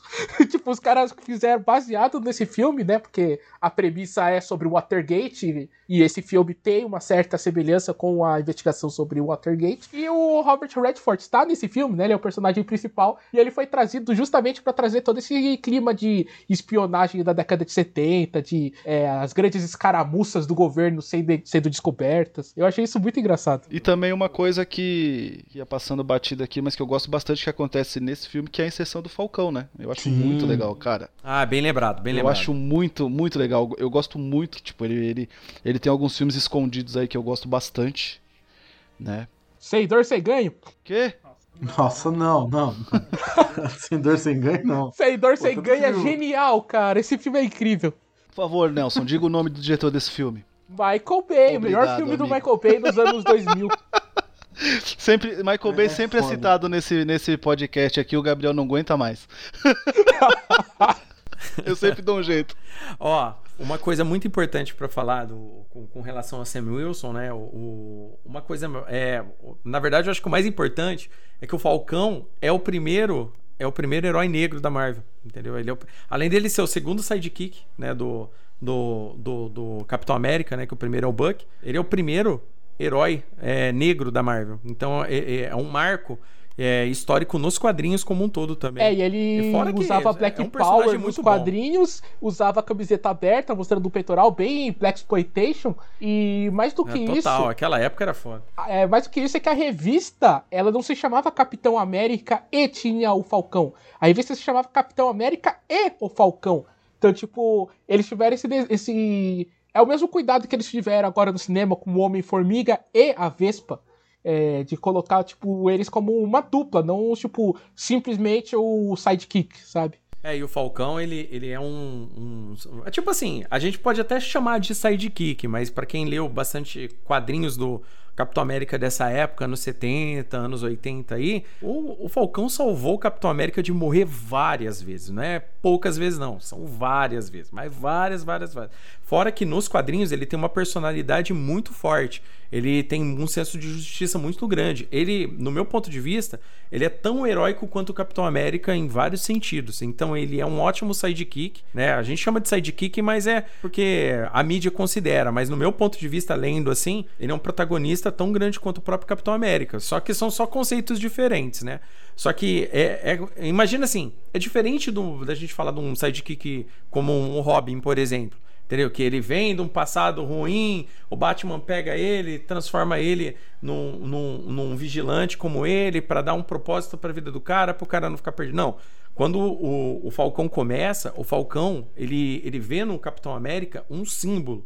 Um, um, herói, um, uma influência. Só que ao mesmo tempo, quem quando você vai lendo várias dessas histórias do Capitão América com o Falcão, você vê que o próprio Capitão América é, vê no Falcão um exemplo também. Um exemplo de, de da luta com, racial, é, um exemplo de pessoa que, que lutou por toda a, a, vida inteira dele, que é uma pessoa de, muito forte, sabe? Então, é, o Falcão foi bem lembrado, foi bem colocado. A gente estava até esquecendo dele aí, mas o Falcão é, tem que ser lembrado sempre porque ele é muito foda. E para os filmes aí, eles adaptaram a tecnologia dele de uma forma absurdamente legal, cara. É, eu, eu, eu vou dizer Ficou que eu senti bom, um... né? A hora que ele fala o que ele faz, né? É muito bom, é muito Eu bom. senti um pouco de falta do Asa, sabia? Mesmo que beleza, ele apareceu no. Ele vai aparecer no Guerra Civil, mas eu, eu senti um pouco de falta de, dessa, desse lado mais é, quadrinho, sabe? Do cara se comunicar com um pássaro. É, seria legal, né, cara? A, a princípio, mas como. Eu, mas fez sentido quando você vai vendo no filme, porque, tipo assim, ó, primeiro eles descobrem que tem um equipamento secreto, que depois eles vão lá roubar esse equipamento e tal. Então não deu para trabalhar esse tipo de, de contexto, né? Mas eu também concordo com você. Seria uma coisa muito legal mostrar para as pessoas, né, que existe um herói com, com esse tipo de capacidade, seria bem legal. É, mas pelo, aí, pelo menos teve o, o drone verdade, asa lá. Verdade. Torcer. Mas, assim, uma outra coisa sobre Soldado Invernal, que é o Soldado Invernal. Eu li, eu não li tudo, a saga Soldado Invernal, tá? Tá errado. Não me julguem. Tá, tô errado, eu sei, falha de caráter. Mas o pouco que eu li, o Soldado Invernal, o Bucky, ele é bem diferente do Bucky que foi apresentado nos filmes. Cara, depende. Assim como- Talvez a apresentação dele seja diferente. É, porque ele foi. O Capitão América já era Capitão América quando foi. Quando apresentou o Bu- Bucky pra ele, ou não. Como assim? Ele vira. O Capitão América já era o Capitão. Não era. Ele não, tipo, não conheceu antes o Bucky. Ah, não, eles não eram amigos. Não tinha essa relação É, que eles sim. criaram lá no filme. Eles. Sim, a relação, o background do filme não existe no- na- nas HQs. Pelo que eu li, não sei se eu tô falando besteira. Existe uma outra história, uma outra saga que mostra esse Não, background. o Bucky antes. o existe. Bucky sempre existiu. O Bucky sempre existiu. Não, não, não. O Bucky sempre existiu, mas eu tô falando assim, esse background dele ser amigo desde a infância do Capitão América. Não, não, não. Ele, quando capitão, vira capitão. Não, eles não eram ele- amigos, não. O eles ficam amigos tal, porque ele fazia parte de uma organização do exército tal, pra entrar e lutar na guerra. E na verdade era uma forma dos quadrinhos da Time colocar uma criança na ação. ah, É. Pra que as crianças que lessem se sentissem representadas. Tipo, assim como o Robin é a mesma coisa, sabe? Queremos fazer revista de detetive, mas vamos colocar uma criança detetive aqui do lado para que as pessoas olhem que o Dick Grayson e digam, ó, é, essa criança me representa e tal. O Buck é a mesma coisa. É, inclusive t- tinha uma, uma piada pros leitores da Marvel que dizia que só tem duas pessoas que nunca vão ressuscitar na Marvel, que é o Tio Ben e o Buck Barnes. E aí deu merda. É, na, na verdade, tem, tem um detalhe com relação ao Buck. O, o pai do Buck era, era de, um, de um pelotão e, por incrível que pareça, ele levou o moleque pra guerra. Foi muito mais explicado isso nos quadrinhos até hoje. E ele morre em combate, ele morre em ação e, e o pelotão meio que fica com o moleque lá como um, como um mascote da, do- da turma. E um dia ele vê o Steve Rogers trocando a roupa e descobre que ele é o Capitão América. E aí ele fala: Bom, agora que você me descobriu, eu não posso matar você porque vai contra meus princípios. Então agora você vai ter que me ajudar na empreitada. E começa a treinar ele no meio da guerra para ajudar ele, entendeu? É, então é um, é um contexto de quadrinhos pro filme tem essa diferença. Porque no, no, no filme eles já são amigos de infância. sim, sim. é, E tem- no- tem- eles já são mais bro, né? Já é No filme fica até meio diferente. que implícito que o, o Buck ele sofreu alguma algum tipo de experimento, né, Pra conseguir sobreviver àquela queda, porque quando ele é resgatado, ele tá todo ferrado assim, mas não parece que ele tá sendo torturado. Ele tava na área de experimentos. Então meio que dá a entender que o Caveira talvez estivesse criando um, um exército de super soldados também e ele tenha sido uma uma das cobaias. É, eu entendi dessa forma também, exatamente igual você. Fazia muito mais sentido, né, pra ele ter conseguido, é, por ele ter aguentado. Nos quadrinhos, né, Pra quem leu no arco, é, logo após a explosão já resgataram ele. Então, tipo, ele ficou um- tempão lá ferrado. O contexto do arco, o Soldado Invernal, é que ele, ele se aproveita de toda a época de Guerra Fria pra ficar mostrando eventos, é, é, alguns fatos, né? Que aconteceram de outra forma na realidade, mas que nos quadrinhos eles foram influenciados por alguém que o Soldado Invernal acabou matando. Eu acho o quadrinho, essa, esse arco, muito bom pra quem gosta de história também. E pra quem né? quer Eu começar a ler. Capitão Mas- América agora, que é o caso do Gabriel, que nunca leu nada, eu acho que ler toda a fase do Ed Brubaker é, é, é muito útil pra isso, sabe? Ela é, reapresenta o personagem, ela volta às origens e aí vai trazendo uma história que vai te impactando. Aí você consegue entender bem quem que é o personagem. E o Ed Brubaker é um roteirista incrível. Tudo que ele escreve praticamente, ele escreveu também Punho de Ferro, é incrível o Punho de Ferro dele. Ah, o punho de ferro dele é excelente. O, a, Gotham City Police, lá, o Police Department, é, Gotham PD. Isso. Ele com o Greg Hooker. Ele com o Greg. Hook é incrível também, outra puta, o puta roteiro. E tipo, e todos eles sempre ligados a esse lado mais policial, espionagem. ah, e o filme foi assim, afundou, né? Nessa fonte. Inclusive, a né? cena do filme que mostra o- como que o, o Buck ganhou o braço, um dos cientistas que tá colocando o braço é o próprio Ed Brubaker. Que maneiro. Referência. É, foi, que maneiro. foi bem bacana. maneiro, maneiro. I can do this all day. On your left. Assemble. Vamos pro último filme, tá? Pro filme mais polêmico, talvez, da trilogia, que ele é mais. A galera tem mais, tem mais ranço dele, algumas pessoas, que é o Guerra Civil, que é um filme de 2016 tal, também é muito das HQs, né? Tem bastante referência das HQs, não só pelo nome. Posso ser polêmico? Falta, falta, falta heróis, né? Acho que o grande problema desse da Guerra Civil da Marvel dos cinemas Não, é não. que falta heróis. Não, não, eu, eu vou ser polêmico e dizer que o filme é melhor que os quadrinhos. Eu ia falar a mesma coisa, cara. Eu adoro o Mark Miller, tá? Porra. Eu- eu- é verdade, cara. Você sabe o que que acontece? Hum. É, o, o, para ter um melhor entendimento da Guerra Civil, do arco Guerra Civil como um todo, você tem que ler todos os tie-ins da época. Um grande problema de várias mega sagas da Marvel era isso. É tipo assim, algumas não, não tinham esse problema, mas as, as maiores mega sagas da Marvel, é, você precisava de ler vários tie-ins. Tie-in, né, pro, pro, pro ouvinte aí, pra quem não sabe, é, por exemplo, tá rolando uma saga importantíssima, é que a saga chama lá Guerra, Guerra do Peloponeso. Pronto, vamos, lá, pegar uma.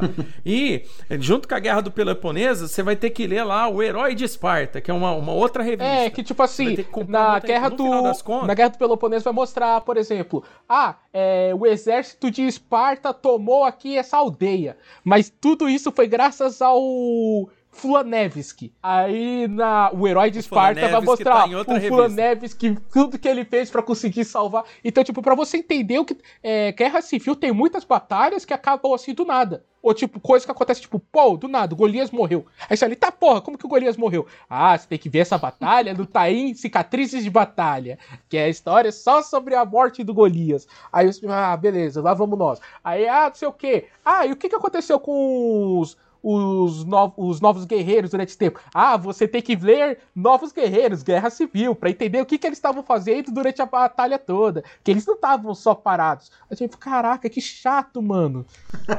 Fora, fora que tinha vários conceitos também da, da, da- Durante o arco da Guerra Civil, tava acontecendo muitas coisas corridas ao mesmo tempo, entendeu? Tinha.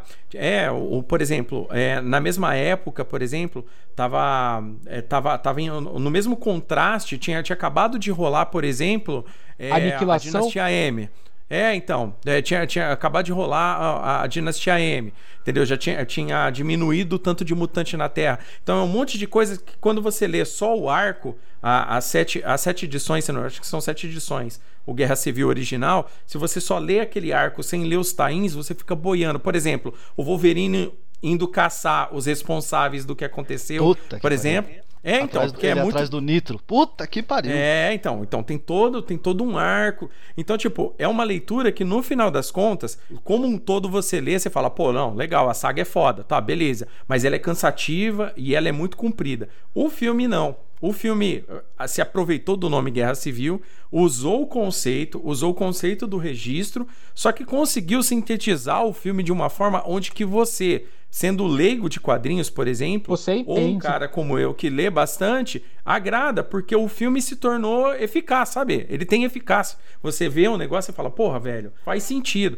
É lógico, tem sempre aquela galera que curte mais o lado do, do, do Tony Stark, o, o lado do Capitão América, e isso faz parte do marketing, tá? Isso não era nem pra fazer a galera brigar. Isso daí é uma parada que faz parte do marketing, entendeu? Isso daí não é, não é nem questão de moral ou E ideologia. eu acho que no É filme que é mais é o filme. justificável você achar que o Tony Stark está certo do que nos quadrinhos. Porque nos quadrinhos, Exatamente. quanto mais você lê, mais você vê que ele é um escroto, sabe? No começo, antes da saga começar mesmo, é, mostra que o Homem-Aranha teve que lutar em Washington contra o Dínamo Escarlate. Aí você fala, meu Deus, o Dinamo Escarlate, o vilão lá das antigas, o que, que ele tá fazendo aqui? Aí você vê que no final, o Tony Stark pagou pro Dinamo Escarlate ir lá e atacar pra poder mostrar para o ponto dele lá para pros, pros políticos e eles acelerarem o processo. Sabe? Tipo, são essas coisas que nos quadrinhos tipo, você fala, não, não tem motivos de você querer dizer que esse cara tá certo, sabe? Ele nem tentou fazer as coisas da outra forma. No filme, não. No filme isso mostra que, tipo, é uma cadeia de eventos que foram levando até o Tony tomar a decisão que ele tomou. No filme tem razão e emoção por parte do, do, do, do Tony. Nos quadrinhos é só escrotidão mesmo. É só É, escrotidão. pois é é, só o, o escrotidão. Tony, o Tony, o Tony no filme tem uma motivação.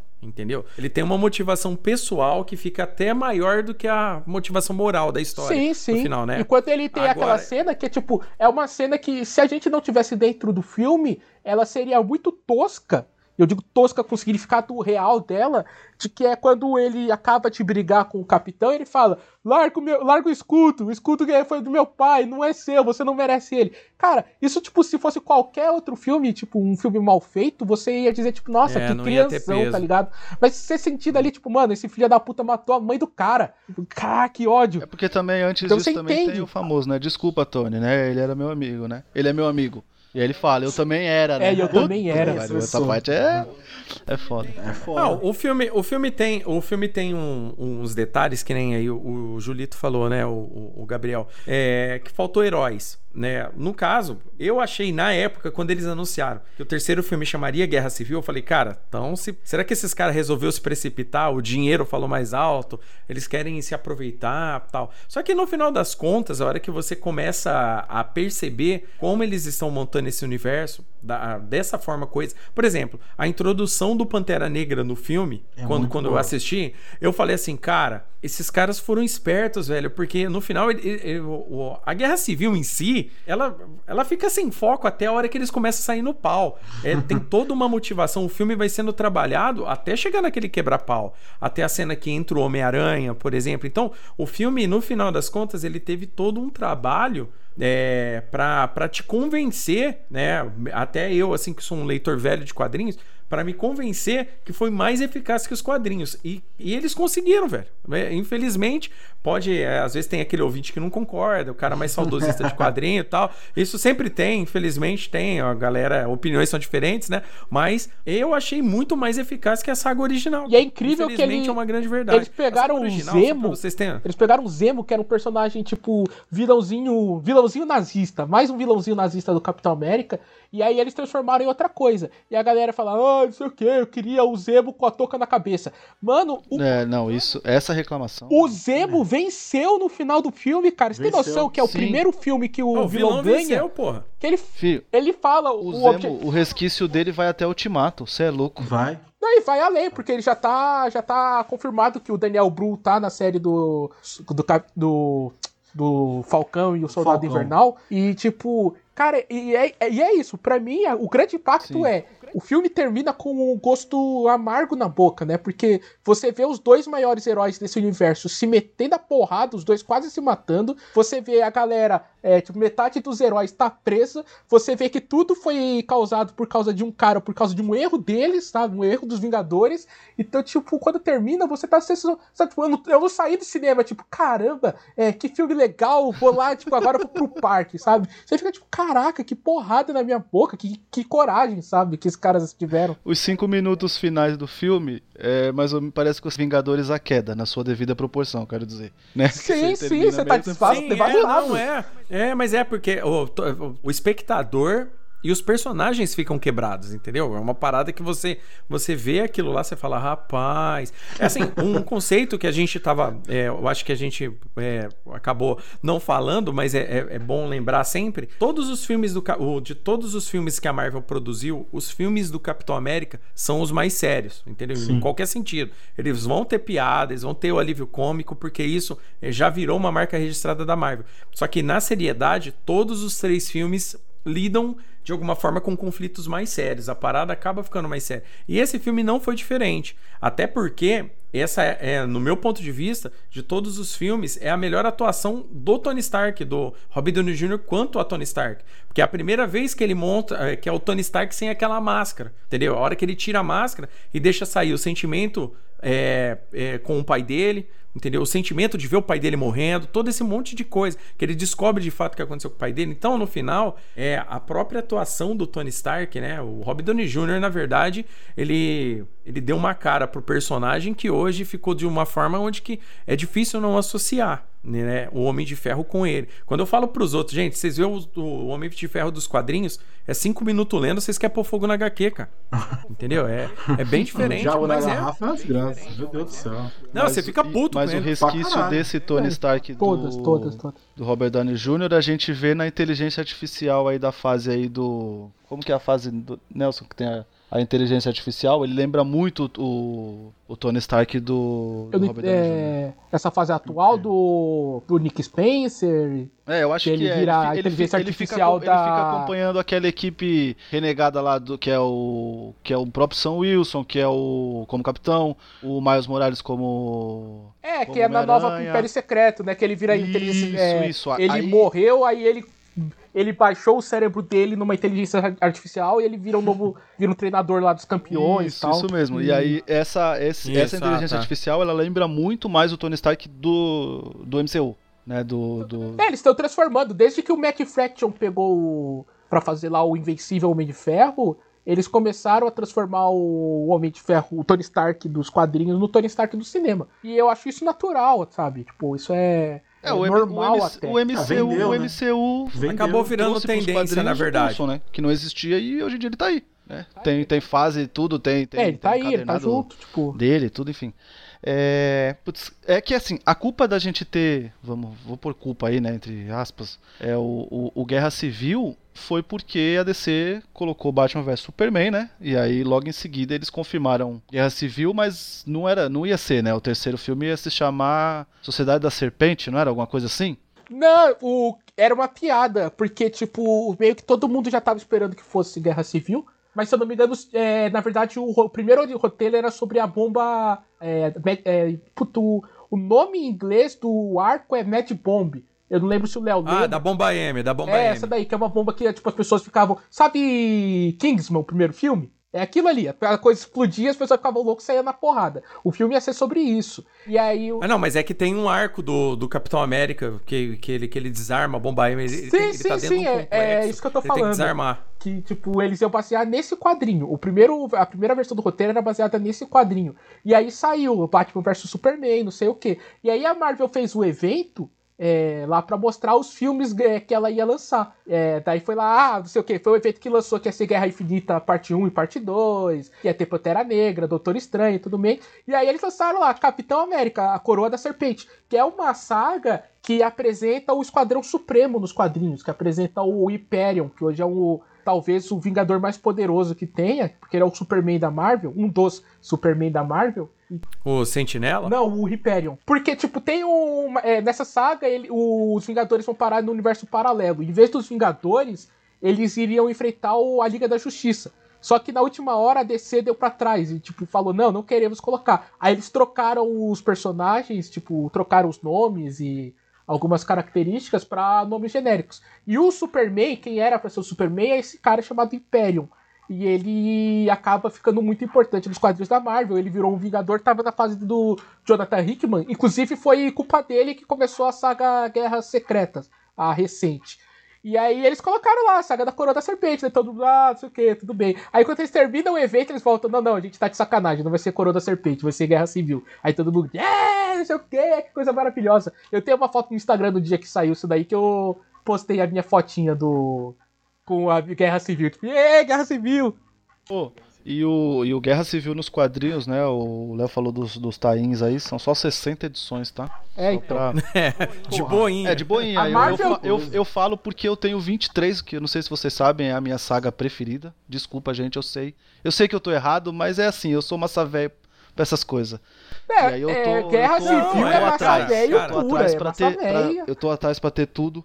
E aí eu fico cavucando aí Marketplace, Mercado Livre. Não, ó, é, é, é bom deixar claro uma coisa: você não tá errado, não. Entendeu? Quando, a- quando, quando a gente tá falando com relação à saga, eu gosto também de. Nossa, muita saga massa velho, cara. Vixe, porradaria é comigo mesmo. Tem, tem, tem, tem dia que você chega do teu trampo, você não tá afim de ficar vendo o Batman ficar é, caçando bandido em beco, meia hora de, de, de raciocínio. Não, você quer ver os caras quebrar soco, as coisas com soco tal, e tudo mais. Só que essa saga, é, o Guerra Civil, na verdade, o que eu quis dizer, não que ela é uma saga ruim, pelo amor de Deus, ela é uma saga muito legal. Se a gente fosse comparar com relação a todas as sagas, assim, mega sagas da Marvel, ela é de longe uma das melhores. Eu adoro o Mark Millar. Só que eu achei que ele não deveria ter diluído essa saga, essa saga não deveria ter sido diluída dessa forma como ela foi. Por exemplo, é, a Guerra Infinita, por exemplo, a trilogia do Infinito, é uma saga diluída em tudo quanto é revista. Porra, se, a, a- Panini republicou a saga por completo. Pô, é três tomos, cara, de quase 400 páginas cada um. Operação É Tempestade coisa. Galáctica deve ter umas 30 HQs diferentes pra contar a história toda. Porque se tem o arco principal, já são 12. Aí você tem que ler É, por aí. Quasar. Aí você tem que ler Capitão Marvel. Você tem que ler o. Do raio que o parta, Vingadores, Vingadores da Costa Oeste. É loucura, mano. Ah, Nelson, Inferno deu- dos X-Men, por exemplo, um a mesma coisa. coração aí, eu adoro a Operação Tempestade Galáctica e a porra da Panini não lança um encadernadinho aí. Não lança, são Pode os ser um- malditos, um cara. encadernadinho pequenininho aí, tem problema não. Tudo bem, né? Vai ser 300 reais? Vai, né? Mas depois a gente pega uma, uma promoção e compra. Inclusive, já que Capitã Marvel se inspirou em Guerra Cris Cru, eles podiam basear o Capitão Marvel 2 em Operação Tempestade Galáctica. hein? Caralho, eu imagino. Ah, imagina a Capitã juntando uma equipe pra ir matar a Inteligência Suprema, Júlio. Não, seria legal, mas, cara, o. É, é que isso daí é assunto para outro dia e tal, mas é, eles têm. não, não, eu tenho várias ressalvas com relação ao filme da Capitã Marvel, mas é, não é nada do que geralmente as pessoas acham que é o problema. Entendeu? O problema ali foi o roteiro desde o começo. Eu reassisti É, o problema ali foi e você é reassistindo ele melhora rápido. muito, sabia? Eu também saí com. Não, eu já reassisti esse filme duas vezes já, cara. E continua odiando. Não, não, não. Odi- Caralho. odiar, odiar é muito, é muito pesado. Mas Calma aí, né? É, aí bicho? também não, odiar é muito pesado. Mas eu- acho que, por exemplo, quando a gente compara aí com, com um filmes, por exemplo, como o próprio Guerra Civil, entendeu? Quando você vê o filme da, da, da Capitã Marvel, você percebe que o filme, o- o- os roteiros, possuem uma, uma nuance muito diferente. Ah, aí vocês podem falar, pô, Léo, mas um filme é, é relacionado a uma saga cósmica, traz um, um outro arco da Capitã Marvel. Por exemplo, a própria Capitã Marvel ali tá corrida, porque a gente sabe que no- nas HQs, por exemplo, ela teve toda uma construção. Ela foi Miss Até Marvel primeiro. em já Foi, é, Foi binária, foi. foi a binária. Foi. teve- Então, tipo assim, você vê que o negócio foi muito corrido pra eles colocarem alguém overpower pra entrar no negócio. E o roteiro saiu zoado, porque quando a gente vai falar, fala em Screws, entendeu? Quando a gente lembra dos quadrinhos e a gente fala em Screws, a gente sabe que os Screws e os Cris, por exemplo, eles são um problema muito grande. Toda vez que esses caras aparecem em qualquer saga, é, um- é uma merda gigantesca que aparece pra se consertar, pra se resolver. E ali, a impressão que deu é que os Screw é tudo bonzinho, que os Kree é tudo malzinho, entendeu? E a gente sabe que não é, entendeu? Quando, se um dia eles adaptassem da forma correta, ou, por exemplo, o, o Quarteto Fantástico, e mostrasse o tão ruim que é um Super Screw, por exemplo, a pessoa, a- os, os telespectadores já teriam uma concepção diferente do que é um Screw. É, mas você tá falando Então, disso. Acho que o ponto mais fraco da Marvel, embora seja um filme que todo mundo adora, mas o ponto mais fraco em termos de adaptação de personagem foi o que fizeram com o Ronan em Guardiões da Galáxia e no Capitão Marvel. Ah, com certeza. O Ronan velho. nos Esse Ronan, quadrinhos- banana demais. Ele, ele não tem nada disso de ser um cara puramente bitolado, cara. Ele é um acusador. Você cometeu um crime, ele vai atrás de você e, tipo, e ele vai te punir. É, mas, Salomãozão total. mas ele não é o vilãozão. Ah, eu vou extinguir Xandar! Tipo, não, cara. Menos, tá ligado? Tipo, se Xandar, se, sei lá, a nova Prime tivesse mandando matar uns Kree e ele fosse enviado pra uma missão ali pra, pra matá-la, tipo, ficaria mais Ele verossímil. é. Agora, tipo, ah, não sei o que, eu sou um. É, o Thanos até dá uma zoada, né? Olha aqui, garoto, o que, que você tá. Você tá gritando na minha frente mesmo? Você quer apanhar? E, tipo, cara, não sei, velho. O Ronan é um, é um dos meus personagens favoritos nos quadrinhos. Cara, velho, tirando fotinha das HQs dele. É que deu até um negócio quando o cara falou de Operação Tempestade Galáctica, eu gosto muito. Ah, essa saga ela é... Não, tá, a Operação Tempestade Galáctica é uma puta mega saga, cara. É- Ela é legal pra caramba também. E- Eu gosto das sa- as mega sagas da Marvel, é aquela, é aquela parada. Quando eles diluem demais, fica ruim pra você acompanhar. Porque além de. Eu, se tem uma parada que eu odeio ler, é tipo, eu tô com uma HQ na mão, aí eu tenho que pular pra outra HQ, você tá ligado? Isso daí me irrita de um tanto. Por exemplo, eu tô relendo recentemente aqui Vilania Eterna. É, porque eu vou fazer um review pro site. Ah, eu não consigo. Aí eu tava relendo. Então, eu tava relendo Vilania Eterna. Só que Vilania Eterna, você tem que ler em conjunção com o encadernado do Liga da Injustiça, cara. Porque senão você não vai entender bosta nenhuma do que tá acontecendo, cara. não, cara, é terrível esse tipo de coisa. Tudo bem, isso é culpa da Panini, que gosta de dar a famosa paninada de vez em quando. Beleza. Só que também é um problema editorial na hora dos caras montarem a Mega Saga. Porque eles querem fazer, no final das contas, eles querem vender assinatura. Eles querem vender Então, mais ah, não, revista, Você vai ter que cara. ler todas as revistas nossas que tá saindo pra você entender essa Mega Saga no final das contas. Aí, a Vilania Eterna mal tem 200 páginas e o outro encadernado tem quatro, quase 400 páginas. Porra, velho, sacanagem. E aí, você tá falando aí de Panini fazendo paninices, você já tá fazendo de novo agora com a nova saga dos X-Men, né? Que ela vai diluir todos os quadrinhos X é, em um grande encadernado, Nossa. como ela tá fazendo Mano. com alguns quadrinhos, tipo é, o Flash, se eu não me engano, tá acontecendo assim. Só que qual que é o problema? São cinco revistas que eles vão. São cinco quadrinhos diferentes que eles vão é, transformar em um encadernado só. Então, tipo, você vai comprar 12 é, encadernados para ler as 12 primeiras edições de X-Men, que é a, a, primeira saga do Jonathan Hickman, para você chegar no final assim, mano, tipo, você, você vai estar. Tá Cara, eu não sei nem como dizer isso, a minha raiva que eu tô. Você vai pegar Marauders, cara. Que, que é ler Marauders? Na moral, aqui, tipo, lança um negócio separado, pequenininho ali, para quem. O cara que é muito fã mesmo e quer ler Marauders, vai atrás. Agora, lança o X-Men, lança como uma revista X-Men. Não, não coloca carrascos, marauders, é, ex-fugitivos, ex-force, ex-power. É, mas, isso, mas essa daí já vem desde lá da, da, da, versão americana dela, que, que já tá toda separada. O problema é como a Panini vai fazer esse compilado aqui. É, então, ela vai fazer é na, no modo problema. putaria. Vai ser 40 reais o encadernado, você vai ter que comprar, tipo, um encadernado por mês para conseguir acompanhar os caras lá fora. Cara, eu gostei do, gostei do Nelson positivo. 40 reais o encadernado. Gostei. eu achei bacana, achei legal mesmo. Isso mostra Quanto que, que não tá, tá Júlio? mesmo, Léo. Né? Eu, eu, desisti, é, né? eu desisti. Quanto que tá os de capa cartonada? Não os capa dura, capa cartonada.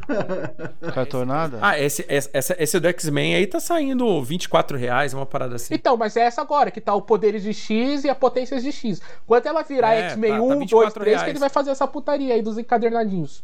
Mas... É, a hora que acabar essa, esse primeiro arco, né? Ah, é, e eu esqueci. Ô, Júlio, seu Gavião Negro que você tanto, tanto ama também foi cancelado, tá? Foi cancelado, tô ligado. Tava que merda, cara. Comprei o volume 2. Eu não li porque eu falei, isso aqui eu vou ler com muita calma. Dos leitores, não choro dos leitores. Não tiverem em casa alguma coisa, porque eu adorei, eu adorei a morte do, do, do Gavião Negro e adorei o volume 1. Nossa, eu falei, cara, que, que bagulho legal, tipo, um, um herói diferente para acompanhar, né? E aí os caras. Assim, Puta que pariu. O Qatar Hall é da hora demais, cara. I can do this all day. On your left. Assemble. Vamos lá, gente. Vamos só pra gente poder finalizar aqui.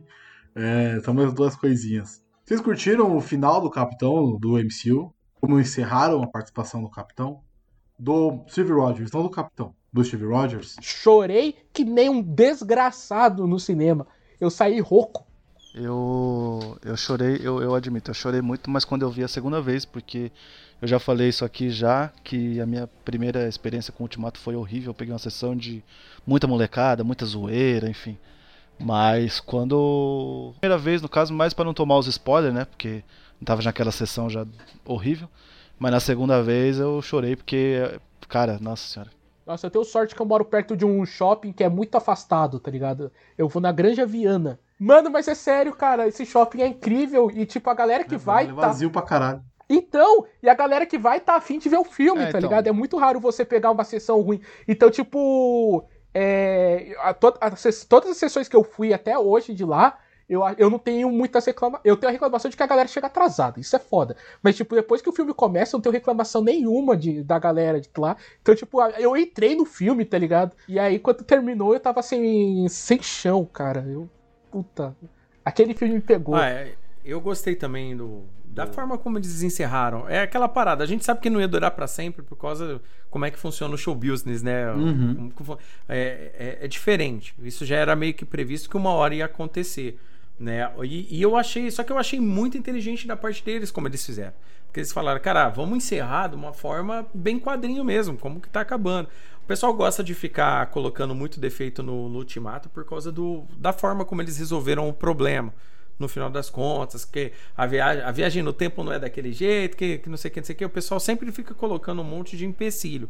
Né? Mas a viagem do tempo do não é. A viagem do tempo não é de jeito nenhum, cara. A gente não sabe viajar no tempo. É, é tipo, então. a gente, a gente eu, sabe eu como viajar. Dizer, eu tô, eu, eu tô falando, eu tô falando baseado aí em estudos aí de Stephen Hawking, desse pessoal aí, estudos quânticos com relação a isso, né? Eu não tô, eu mesmo realmente não faço a mínima ideia como é que essa porra funciona. Não, eu, sei lá, eu faço, eu tive, saber. eu tive física quântica na faculdade, sou formado em química, e aí na física 4 a gente vê quântica e minha Físico-Química 4 e 5 também foi baseada em química quântica. Então, tipo, mano, whatever, tá ligado? O negócio é uma extrapolação, tipo, não, não existe isso de, ai, é, a, a física não permite que, é, que aconteça isso, porque se você fizer isso vai criar um universo paralelo. Não vai, cara, porque a gente não sabe. A gente não sabe. É uma teoria. Isso que me deixa puto, tá ligado? Tipo, os caras criaram uma outra vertente pra viagem no tempo, uma outra explicação, e nego não aceita simplesmente porque não, é como ele A quer. verdade é uma só. Não, é, é porque durante muito tempo o pessoal comprou a ideia de De Volta para o Futuro que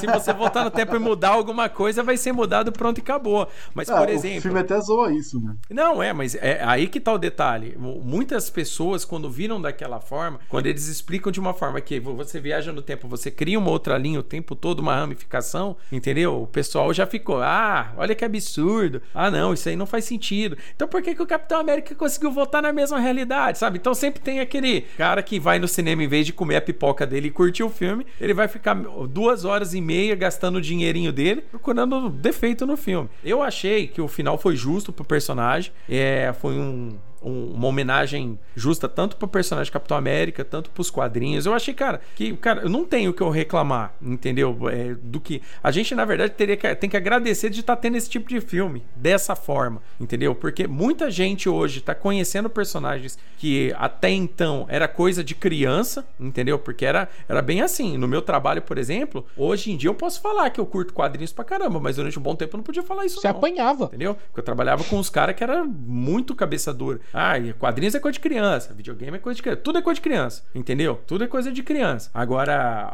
agora não. Agora, esses filmes ajudaram muitas pessoas a conhecer o personagem, ver que é parado. Pô, é legal. O cara tá acostumado a assistir filme dos Velozes e Furiosos, a gente costuma zoar bastante. No nosso podcast, é que o filme Velozes e Furiosos é pra segurança de shopping, né? Que é brucutu, o cara gosta só de dar porrada, não tem que ficar... É, o cara não tem que explicar, não tem que, não tem que ter motivo pra ele dar soco em alguém no filme, entendeu?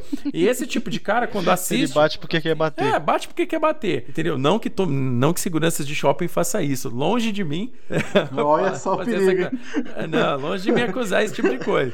Né? Mas a gente costuma contar essa piada lá no nosso podcast. E esses filmes da Marvel trouxeram para muitas pessoas um conceito diferente. Então, quando a gente vê essa forma que foi finalizado com o Capitão América, que é tão quadrinho e ao mesmo tempo é tão assim, é filme mesmo, é um entretenimento momento completo, porra, não tem nem o que reclamar. Eu achei muito bom. Também gostei muito. Chorei igual uma criança, mas já, já me zoaram pra caralho com isso, porque eu chorei no final, não chorei durante O cara o ficou filme. emocionado que ele viu Eu como chorei que na hora era. que ela passando Ficou emocionado e chorou. Os caras ficaram me. Ele nunca tinha visto. Mano, as assinaturas ela acabou comigo, cara. É, os caras trouxas. Os caras E, trouxas. e, eu, e, eu, e eu lembro que quando eu tava assistindo, eu achei estranho, tá ligado? Porque, se eu não me engano, o, o primeiro nome que aparece é do Chris, é, do Chris Pratt. Eu fiquei tipo, ei, como assim? E aí vai mostrando assim, tipo, toda a galera lá, não sei o quê. Não mostra aí eu pensei, principais, não. Aí eu pensei, nossa, vai ser no Andy, né? Aí vai, Andy, Samuel Jackson, Nick Fury, é, Josh Brolin as Thanos, não sei quem, não sei quem é, não sei quem.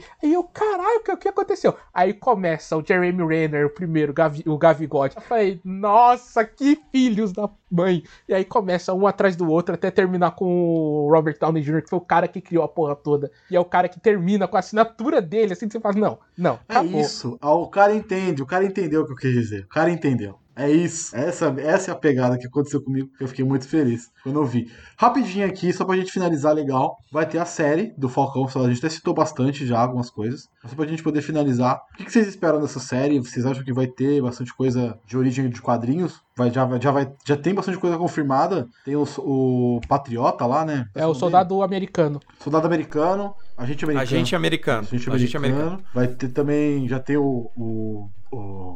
Caralho, o Buck, o Falcão, obviamente o Buck tá, né? E também vai ter a, a Sharon Carter, tá? Uma galera voltando pro, do, que participou do filme vai voltar. O, o Barão Zemo também vai voltar, já com o uniforme original. Então eles estão pegando coisas de quadrinhos bastante pra essa série. Eu lembro que há 300 mil anos atrás, eu e o Júlio fazíamos parte de um, de um falecido podcast. é, e a gente chegou a comentar é, que uma das teorias é que o, o Soldado Invernal ia trazer a trama dos Capitães América alterna alternativos, não, mas os caras que vestiram o, o uniforme do Capitão América quando o Steve tava congelado. E eu acho muito que essa série vai ser sobre isso, tá ligado? O fato de ter o agente americano é um indício, porque o, o cara que fez o agente americano, ele substituiu o Steve Rogers durante um tempo, como o Capitão América, quando ele virou o agente americano. E aí eu acho que vai ser meio essa pegada, sabe? Tipo, de, de muito de falar sobre o legado, sobre que, quem foi o Capitão América. E esse, essa viagem do soldado.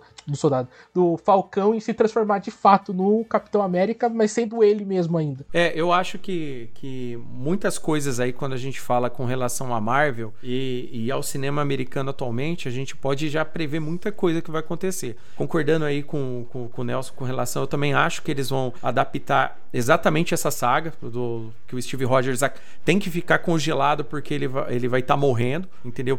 É, no, no, caso, no, nos quadrinhos isso acontece, mas aí ele envelheceu, passou para frente o manto. Só que o governo não vai deixar o Sam Wilson ser o Capitão América. Aí que tá o detalhe. O governo não vai deixar por vários X motivos. E, e a temática vai, vai ser racismo, né? É, então. É, provavelmente é racismo, né? Pra, pra, pra, já que hoje tá muito em voga esse assunto, é, eles vão aproveitar para fomentar um um pouco mais essa, essa discussão. E, e faz parte também, se você for parar pra pensar, qual seria o motivo de um cara que é um herói, como o Sam Wilson, não ser o Capitão América, se o próprio Capitão América deu na mão dele o escudo e falou, você. É, não, é verdade. É exatamente o que eu penso. Então, se o governo, se o governo vai lá e vai tomar da mão dele, tem, tem que haver um motivo. Ou o governo tá corrupto, tem algum problema, porque, assim, vale lembrar que na própria série do Marvel's Agents of Shield e no atual UCM, a ameaça da Hydra ficou de lado. Mas isso não quer dizer Sim. que ela acabou, ela vai voltar. É, corte uma cabeça, nasce duas no lugar. Exatamente.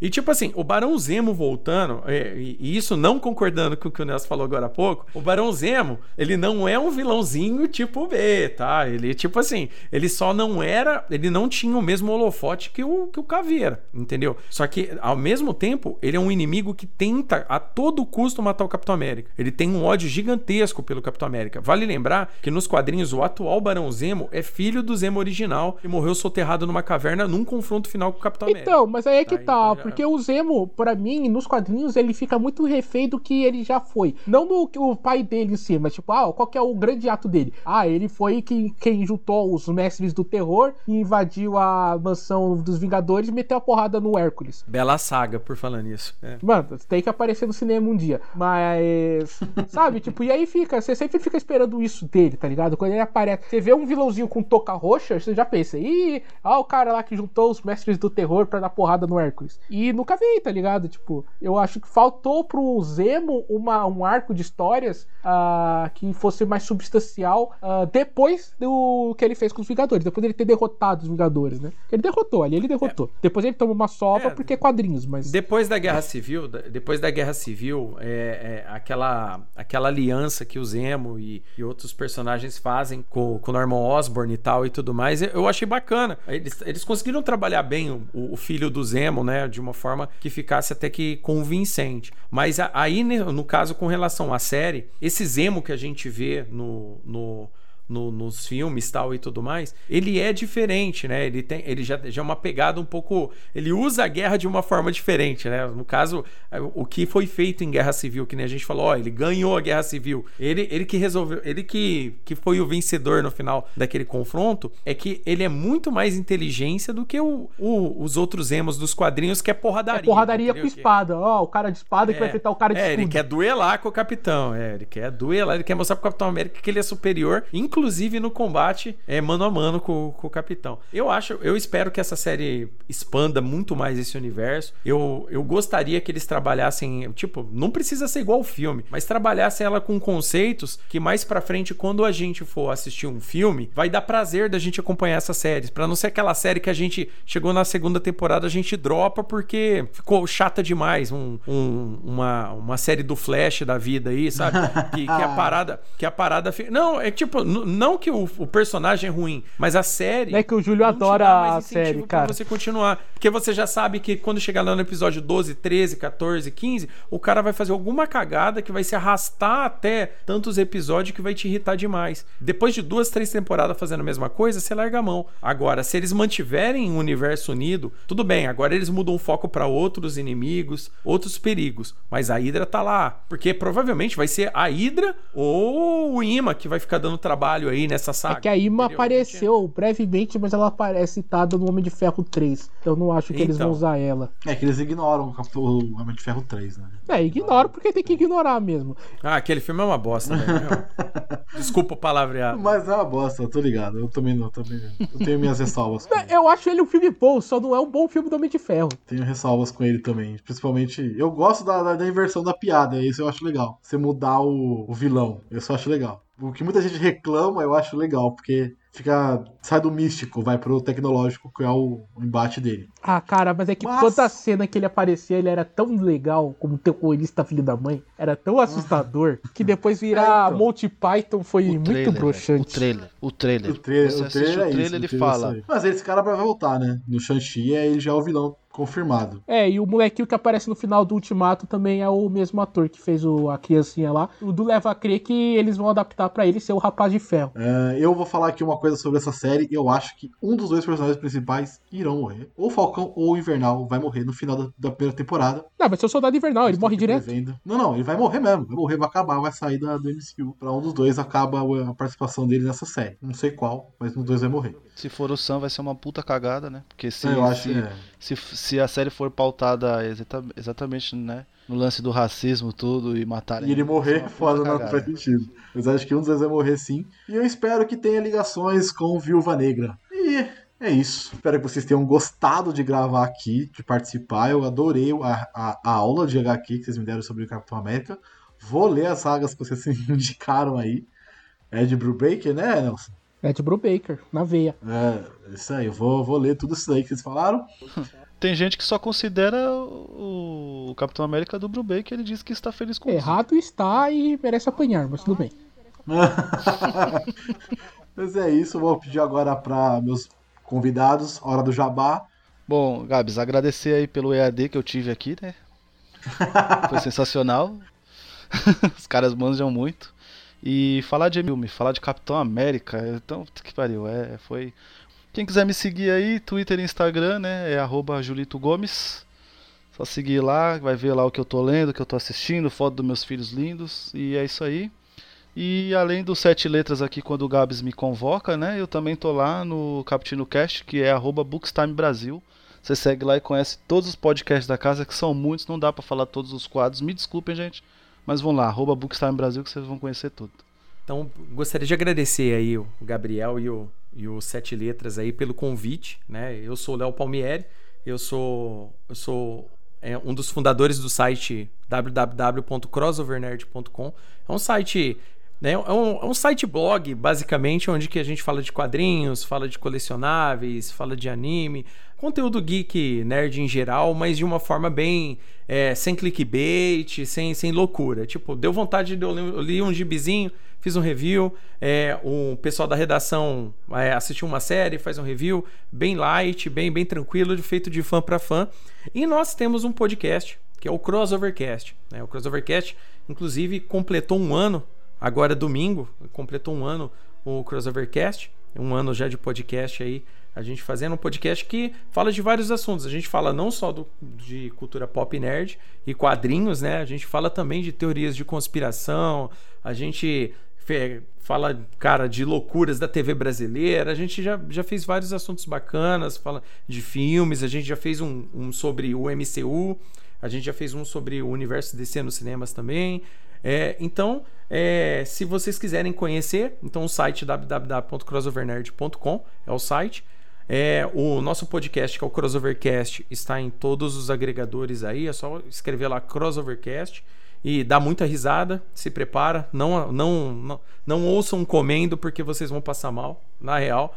E, e, e caso queiram seguir a mim né, no, o- ah, por falar nisso, o Crossover Nerd tá no Instagram, Crossover Nerd, Twitter Crossover Nerd também.